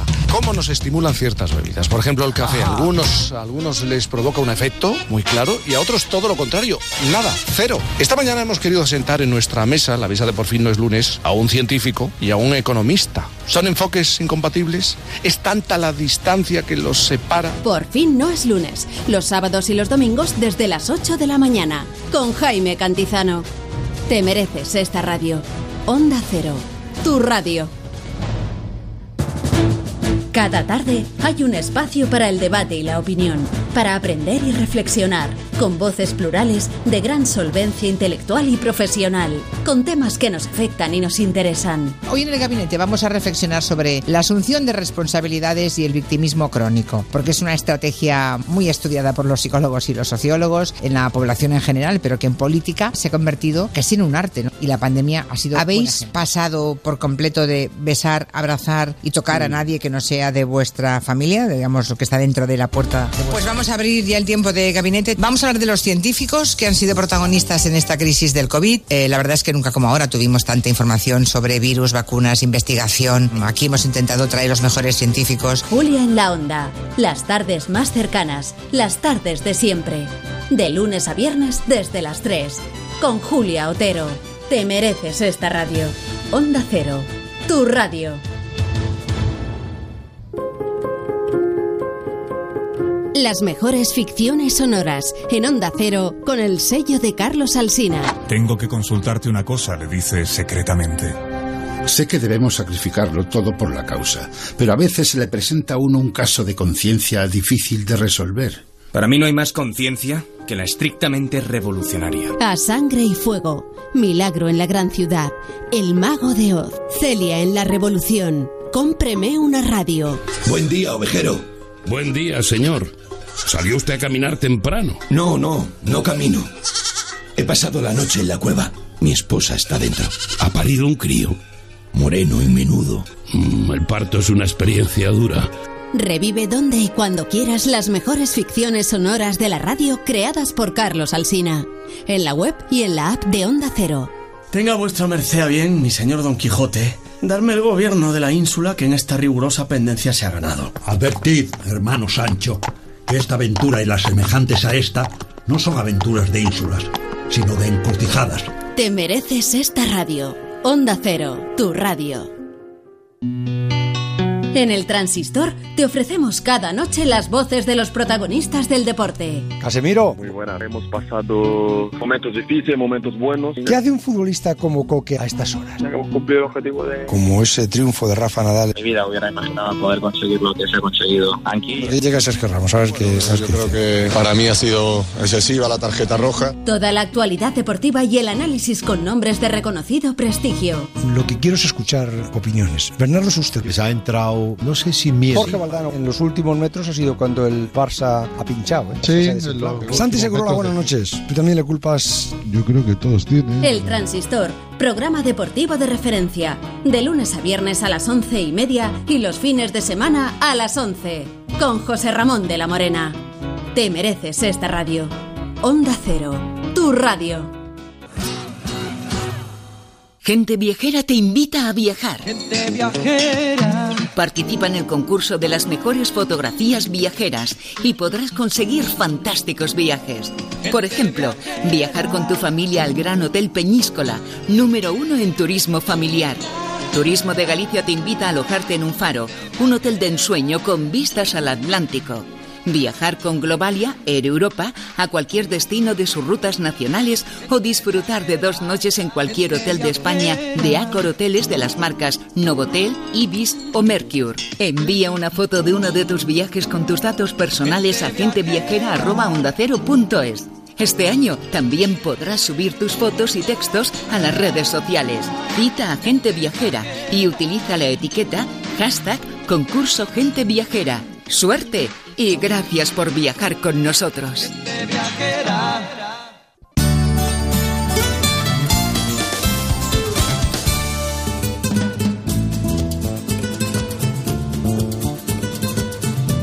Ha llegado el momento de conocer lo que publican nuestros compañeros de La Razón en ese suplemento de A tu Salud. Saludos desde La Razón. Esta semana recuperamos la normalidad, pero lo cierto es que seguimos hablando de coronavirus tal y como lo dejamos hace un mes. La pregunta del millón en esta pandemia sigue siendo cómo y cuándo llegará la ansiada vacuna. Desde A Tu Salud hemos preguntado a los máximos expertos nacionales en esta materia para hacer un repaso de cuál es la situación de las principales candidatas a vacunas que ya están en marcha en todo el mundo. Según los especialistas más optimistas, las primeras dosis eficaces podrían llegar a mediados del próximo año 2021. Y a punto de arrancar la vuelta al colegio y de recuperar la rutina de la nueva normalidad, También explicamos cómo podemos potenciar nuestro sistema inmune para estar más protegidos frente al virus. Aprender a fortalecerlo resulta clave para convertirse en un objetivo difícil para el virus. Además, nos hacemos eco de una investigación española que confirma que el plasma resulta esencial para reducir los ingresos en UCI y muertes por COVID. En concreto, la tasa de supervivencia de pacientes a los que se les suministró fue del 100%, según los resultados preliminares de un ensayo clínico. Pero no solo hablamos de coronavirus, en nuestra sección de 10 preguntas entrevistamos a los doctores Daniel Ruiz y Victoria Jiménez, quienes nos confirman que las patologías genitourinarias causan el 50% de las cirugías pediátricas. Y en la sección de alimentación explicamos que según dos recientes estudios españoles, abusar de los alimentos ultraprocesados acelera el envejecimiento y la ingesta de productos industriales triplica el riesgo de fragilidad en las personas más mayores. Por ello, los expertos recomiendan dar prioridad a los alimentos naturales, como frutas y verduras frente a los ya precocinados. Y en nuestra contra entrevistamos al psicólogo clínico Pedro Moreno, autor del libro Ansiedad Crónica, quien nos confirma que la pandemia ha sido la puerta de entrada a nuevos problemas de ansiedad. Pero estos son solo algunos de los contenidos. Encontrarán más información en las páginas del suplemento a tu salud y durante toda la semana en nuestra web www.larazón.es barra salud. Sin más, que pasen una feliz semana. En buenas manos. El programa de salud de Onda Cero. Dirige y presenta el doctor Bartolomé Beltrán.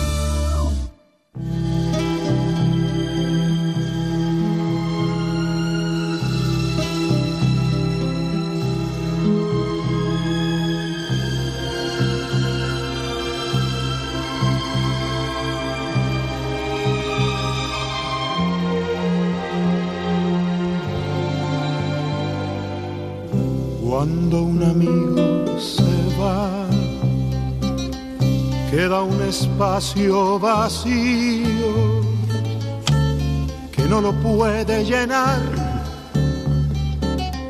La llegada de otro amigo que no se puede apagar.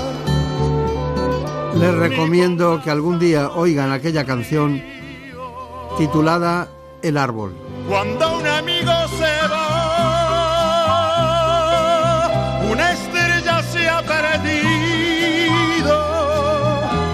ilumina el lugar donde... Vamos a seguir con nuestra medicina y para ello con los grandes especialistas españoles. Me refiero al reumatólogo del Hospital Universitario Infanta Leonor, el doctor Enrique Calvo. los caminos y se empieza a revelar. Vamos a hablar de la gota. Desde la antigüedad, la gota ya era una enfermedad reconocida que además afectó a personajes ilustres de la historia como los reyes Enrique VIII y Carlos I o el pintor Goya. En la actualidad, esta patología sigue tratándose en las consultas de reumatología y afecta a entre el 1 y el 2% de la población. La gota es una enfermedad provocada por un exceso de ácido úrico en sangre, que tiende a acumularse en las articulaciones y otras partes del cuerpo, donde forma cristales de urato. Se caracteriza por episodios bruscos de dolor intenso, hinchazón, a veces enrojecimiento, una gran sensibilidad al tacto y aumento de la temperatura en la zona afectada. Las articulaciones en las que se puede sufrir ataques de gotas son diversas, pero las más habituales son el dedo gordo y el empeine del pie, el tobillo, la rodilla y las articulaciones de las manos.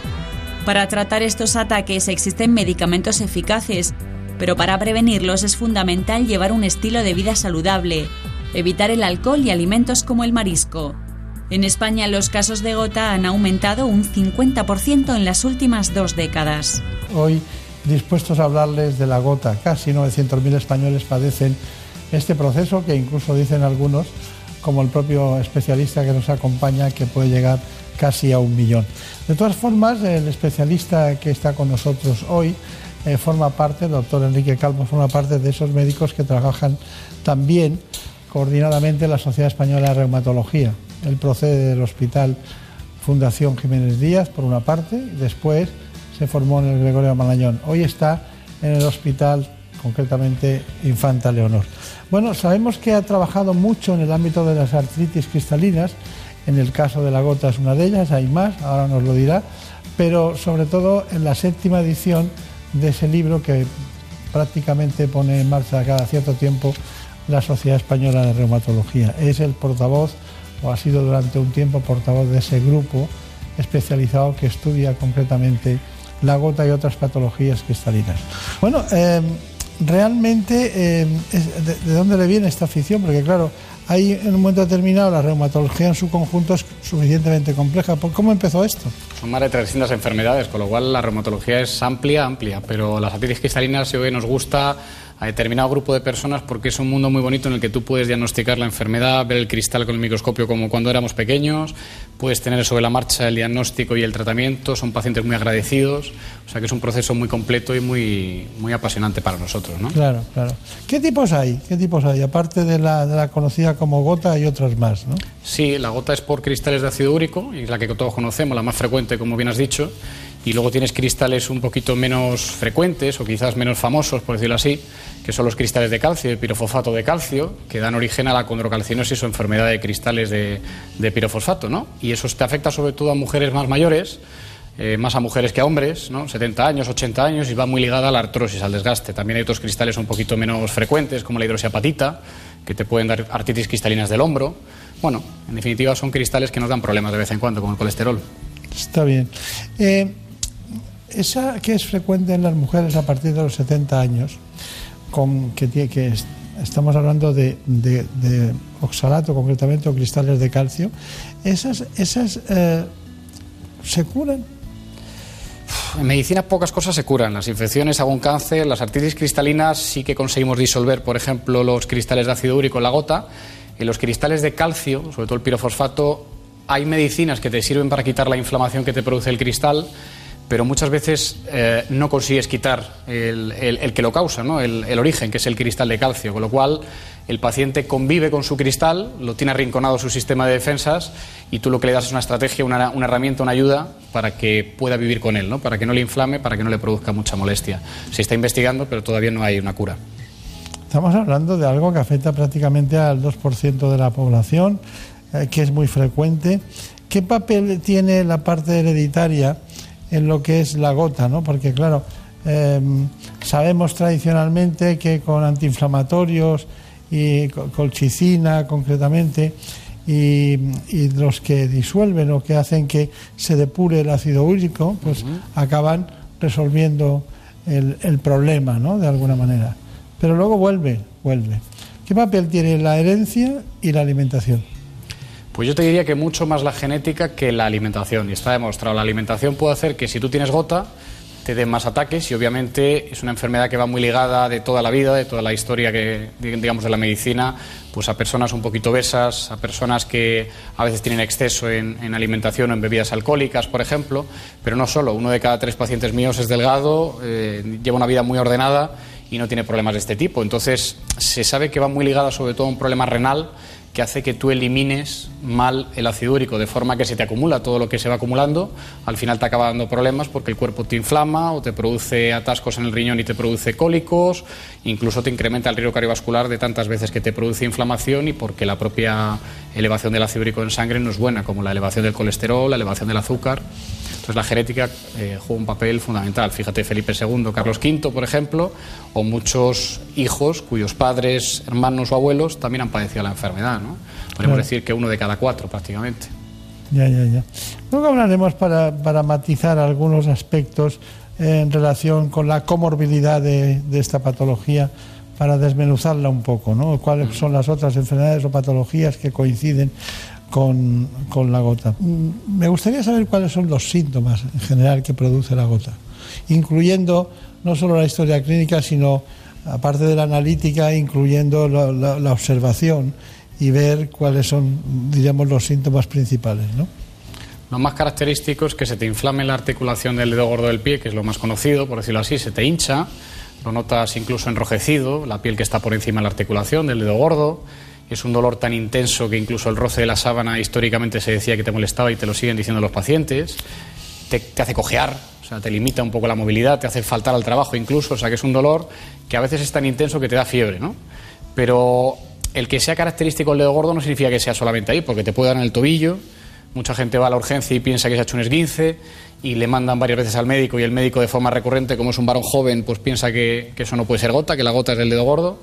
Te puede dar la rodilla, se te puede inflamar un codo, una muñeca, o sea que realmente es una hinchazón acompañada de dolor y a veces enrojecimiento de la articulación.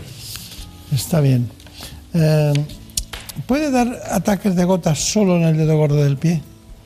Sí, y de hecho es lo más frecuente. Lo más frecuente y por desgracia para nosotros porque el paciente tarda mucho en ir al médico, la primera vez se cree que le aprieta el calzado, que le roza, que ha hecho un mal golpe y a lo mejor entre el primer ataque que te da en tu vida, a lo mejor a los 40 años, con el siguiente que te puede dar 5 años después, has perdido un tiempo precioso en el que el cristal se sigue acumulando, como una salina o como azúcar que echamos en un vaso de agua que te va subiendo hasta arriba y cuando tienes que abordar el problema ya no solamente está ahí, sino que está en el tobillo, en las rodillas, en el riñón. Está bien. ¿Y ¿Podría dar ataques de gota en personas eh, que no tienen el, el ácido úrico elevado? Digamos que es una condición necesaria, necesaria. A veces eh, puedes encontrarte, y esto es muy llamativo, que cuando vas a la urgencia con el dedo enrojecido, piensas que vas a tener el ácido úrico muy alto, de 8, de 9, ¿no? todo lo que sea por encima de 6,8, de 7, es malo. Y claro, si tú vas a la urgencia, a veces tienes 5, tienes 4, pues muchas veces en la urgencia te dicen que eso no es gota porque el ácido úrico no está elevado y con eso respondo a tu pregunta, es decir, tú puedes tener el ácido úrico en la articulación, pero que en ese momento tu riñón intente defenderse del ataque, elimine lo que te sobra en sangre y de forma falsa te falsee, digamos, el diagnóstico y un médico que no sea muy experto en esto, que se, digamos, agarre solo a la analítica, piense que es gota. La gota no solamente es tener el ácido úrico alto en sangre, aunque lo habitual, como te digo, es que a base de tenerlo alto siempre o de forma recurrente, te acabe sobrando en sangre, se te vaya la articulación y te dé la gota, ¿no? Pero no siempre en el momento del ataque lo vas a tener alto, ¿no? Claro, claro. Y quería saber, cuando hay algunas mujeres, yo lo he visto mujeres, que mm, de repente tienen una artropatía escapulohumeral o algo así, ¿pueden ser cristales de hidroxiapatita? Sí, de hecho muchas veces te puede producir hasta hemorragia en, en, la articulación cerca, ¿no? Incluso que el brazo se quede, como decimos nosotros, congelado, que te cueste separar Sí, se llama el brazo, así, ¿no? Brazo congelado. Totalmente, totalmente. A veces hay gente que lo ha llamado también hombro de Milwaukee porque lo estudiaron mucho allí en América y cuando tú sacas líquido y extraes líquido, porque a veces es muy aparatoso, muy llamativo, cuando extraemos líquido con la jeringuilla, con la aguja, se ve incluso no solamente inflamación del líquido, sino sangre, ¿no? Y el paciente se queda muy liberado cuando tú le quitas el líquido y cuando le, le infundes alguna infiltración de Y corticoides. algunas hay que intervenirlas desde el punto de vista. Traumatológico. Correcto, son muy destructivas. Sí. Con lo cual no solamente se limita a que el tendón o la articulación sufra, sino que muchas veces acaba, por decirlo así, comiéndose el hueso ¿no? y, y destruyendo mucho ¿Y por de la qué movilidad. tendrá la hidroxiapatita predilección por el hombro? Es, es lo que no sabemos, sobre todo de cristales como el calcio, como la hidroxiapatita. eh, se sabe que habitualmente son articulaciones que usamos ¿no? y articulaciones que a veces pueden tener un desgaste incluso daño. Si caes un poco en cuenta, al final el hombro lo utilizamos para cargar peso ¿no? de forma cotidiana y para hacer un montón de actividades y los cristales se aponen, digamos, se, se van depositando y se van, eh, digamos, durmiendo en la articulación cuando previamente hay un daño que facilita por, digamos, los haces del colágeno que el cristal se acomode, ¿no? que se duerma ahí. Lo único que nuestro sistema inmunológico lo tiene a raya, lo tiene dormido, lo reconoce, sabe que eso no, no tiene que estar ahí, por decirlo así, y de vez en cuando hay situaciones, deshidratación, ejercicio, algún ingreso en el hospital, y digamos que explota, ¿no? y que es cuando te produce la inflamación, el dolor y la, Claro, y la claro. limitación. No se confundan ustedes porque nosotros no queremos eh, transmitir confusiones, ¿no? sino que estamos hablando de la gota, pero hay dos tipos más, que hemos, eh, los depósitos de calcio por una parte, difíciles de tratar y curar, y también incluso ha tenido una expresión el doctor Enrique Calvo de, bueno, en medicina muchas cosas no se curan, ¿no? Hay otras que sí. Y luego los de los cristales de hidroxiapatita, que, que digamos serían los tres grandes grupos, ¿no? Correcto. Y a lo mejor a lo largo del, del tiempo, cuando pasen años, tendremos más cristales de otro tipo por la ingesta de determinadas sustancias. ¿no? Pasamos a un asunto que también es binomial. Estamos hablando del caso muy interesante de la relación entre la gota y los problemas cardiovasculares. Pero hay una pregunta antes, doctor, doctor eh, Calvo, que es la siguiente. Es, mm, a mí me da la impresión que con todo lo que tomamos o toman las personas que tienen ácido úrico o desencadenan ácido úrico, eh, toman muchas cosas que no son buenas para los procesos cardiovasculares. Eso por una parte. Pero la pregunta no es esa, es qué relación entre el ácido úrico y los procesos cardiovasculares. Nosotros hemos preparado un informe, lo ha hecho Elena Fernández Puyol, con el rigor de siempre.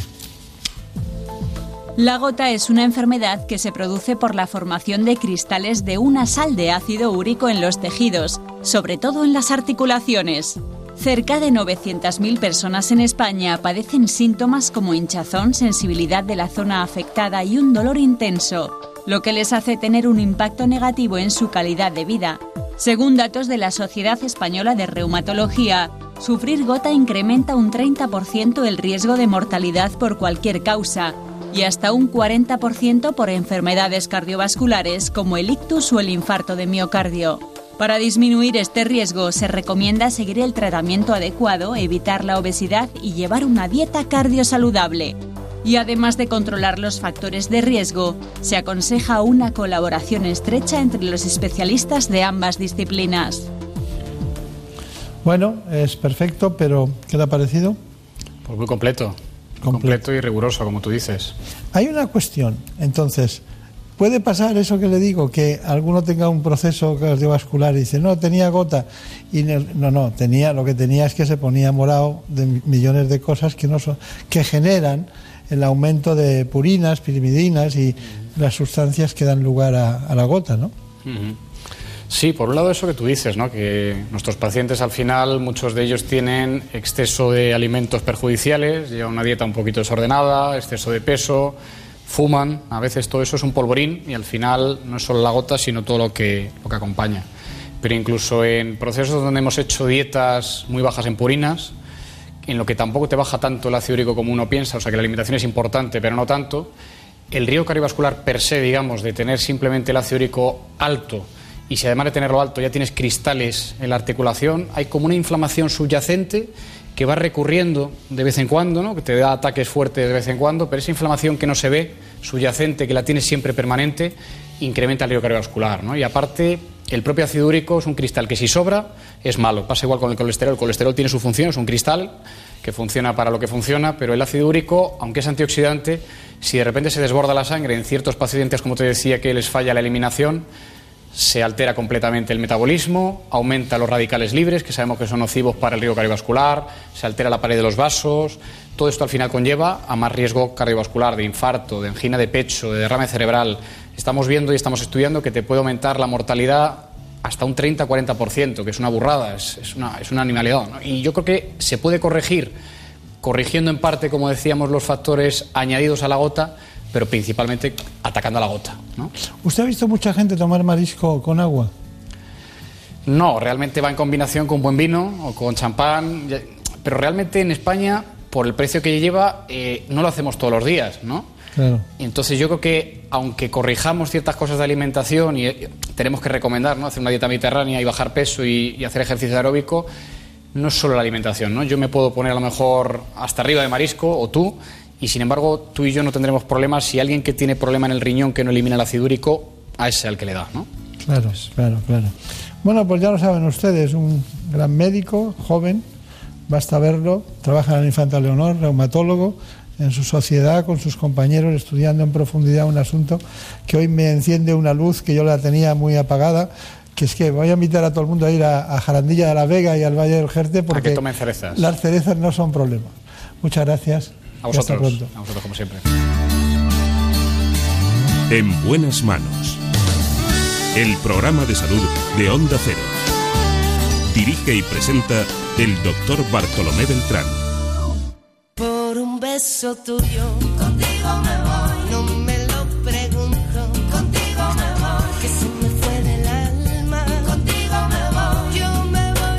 Nos vamos, pero dentro de un rato, a las 9 de la mañana, les recomiendo ¿Qué me pasa, doctor? en la sexta.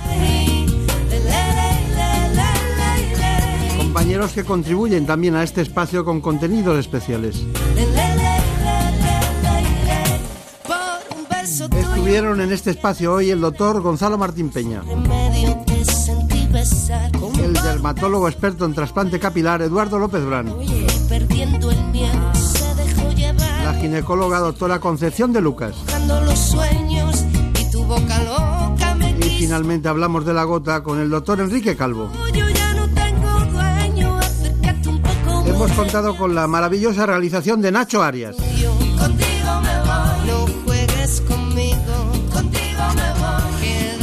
Y como siempre nos acompañó Marta López de Orente. Más buena.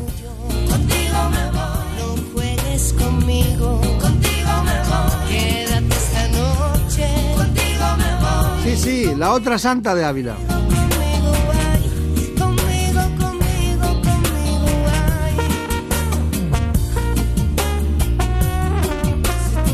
Hay que levantarse muy temprano. Cafetito y volveremos. Seguiremos la semana que viene hablando de salud. Por un beso tuyo, contigo me voy.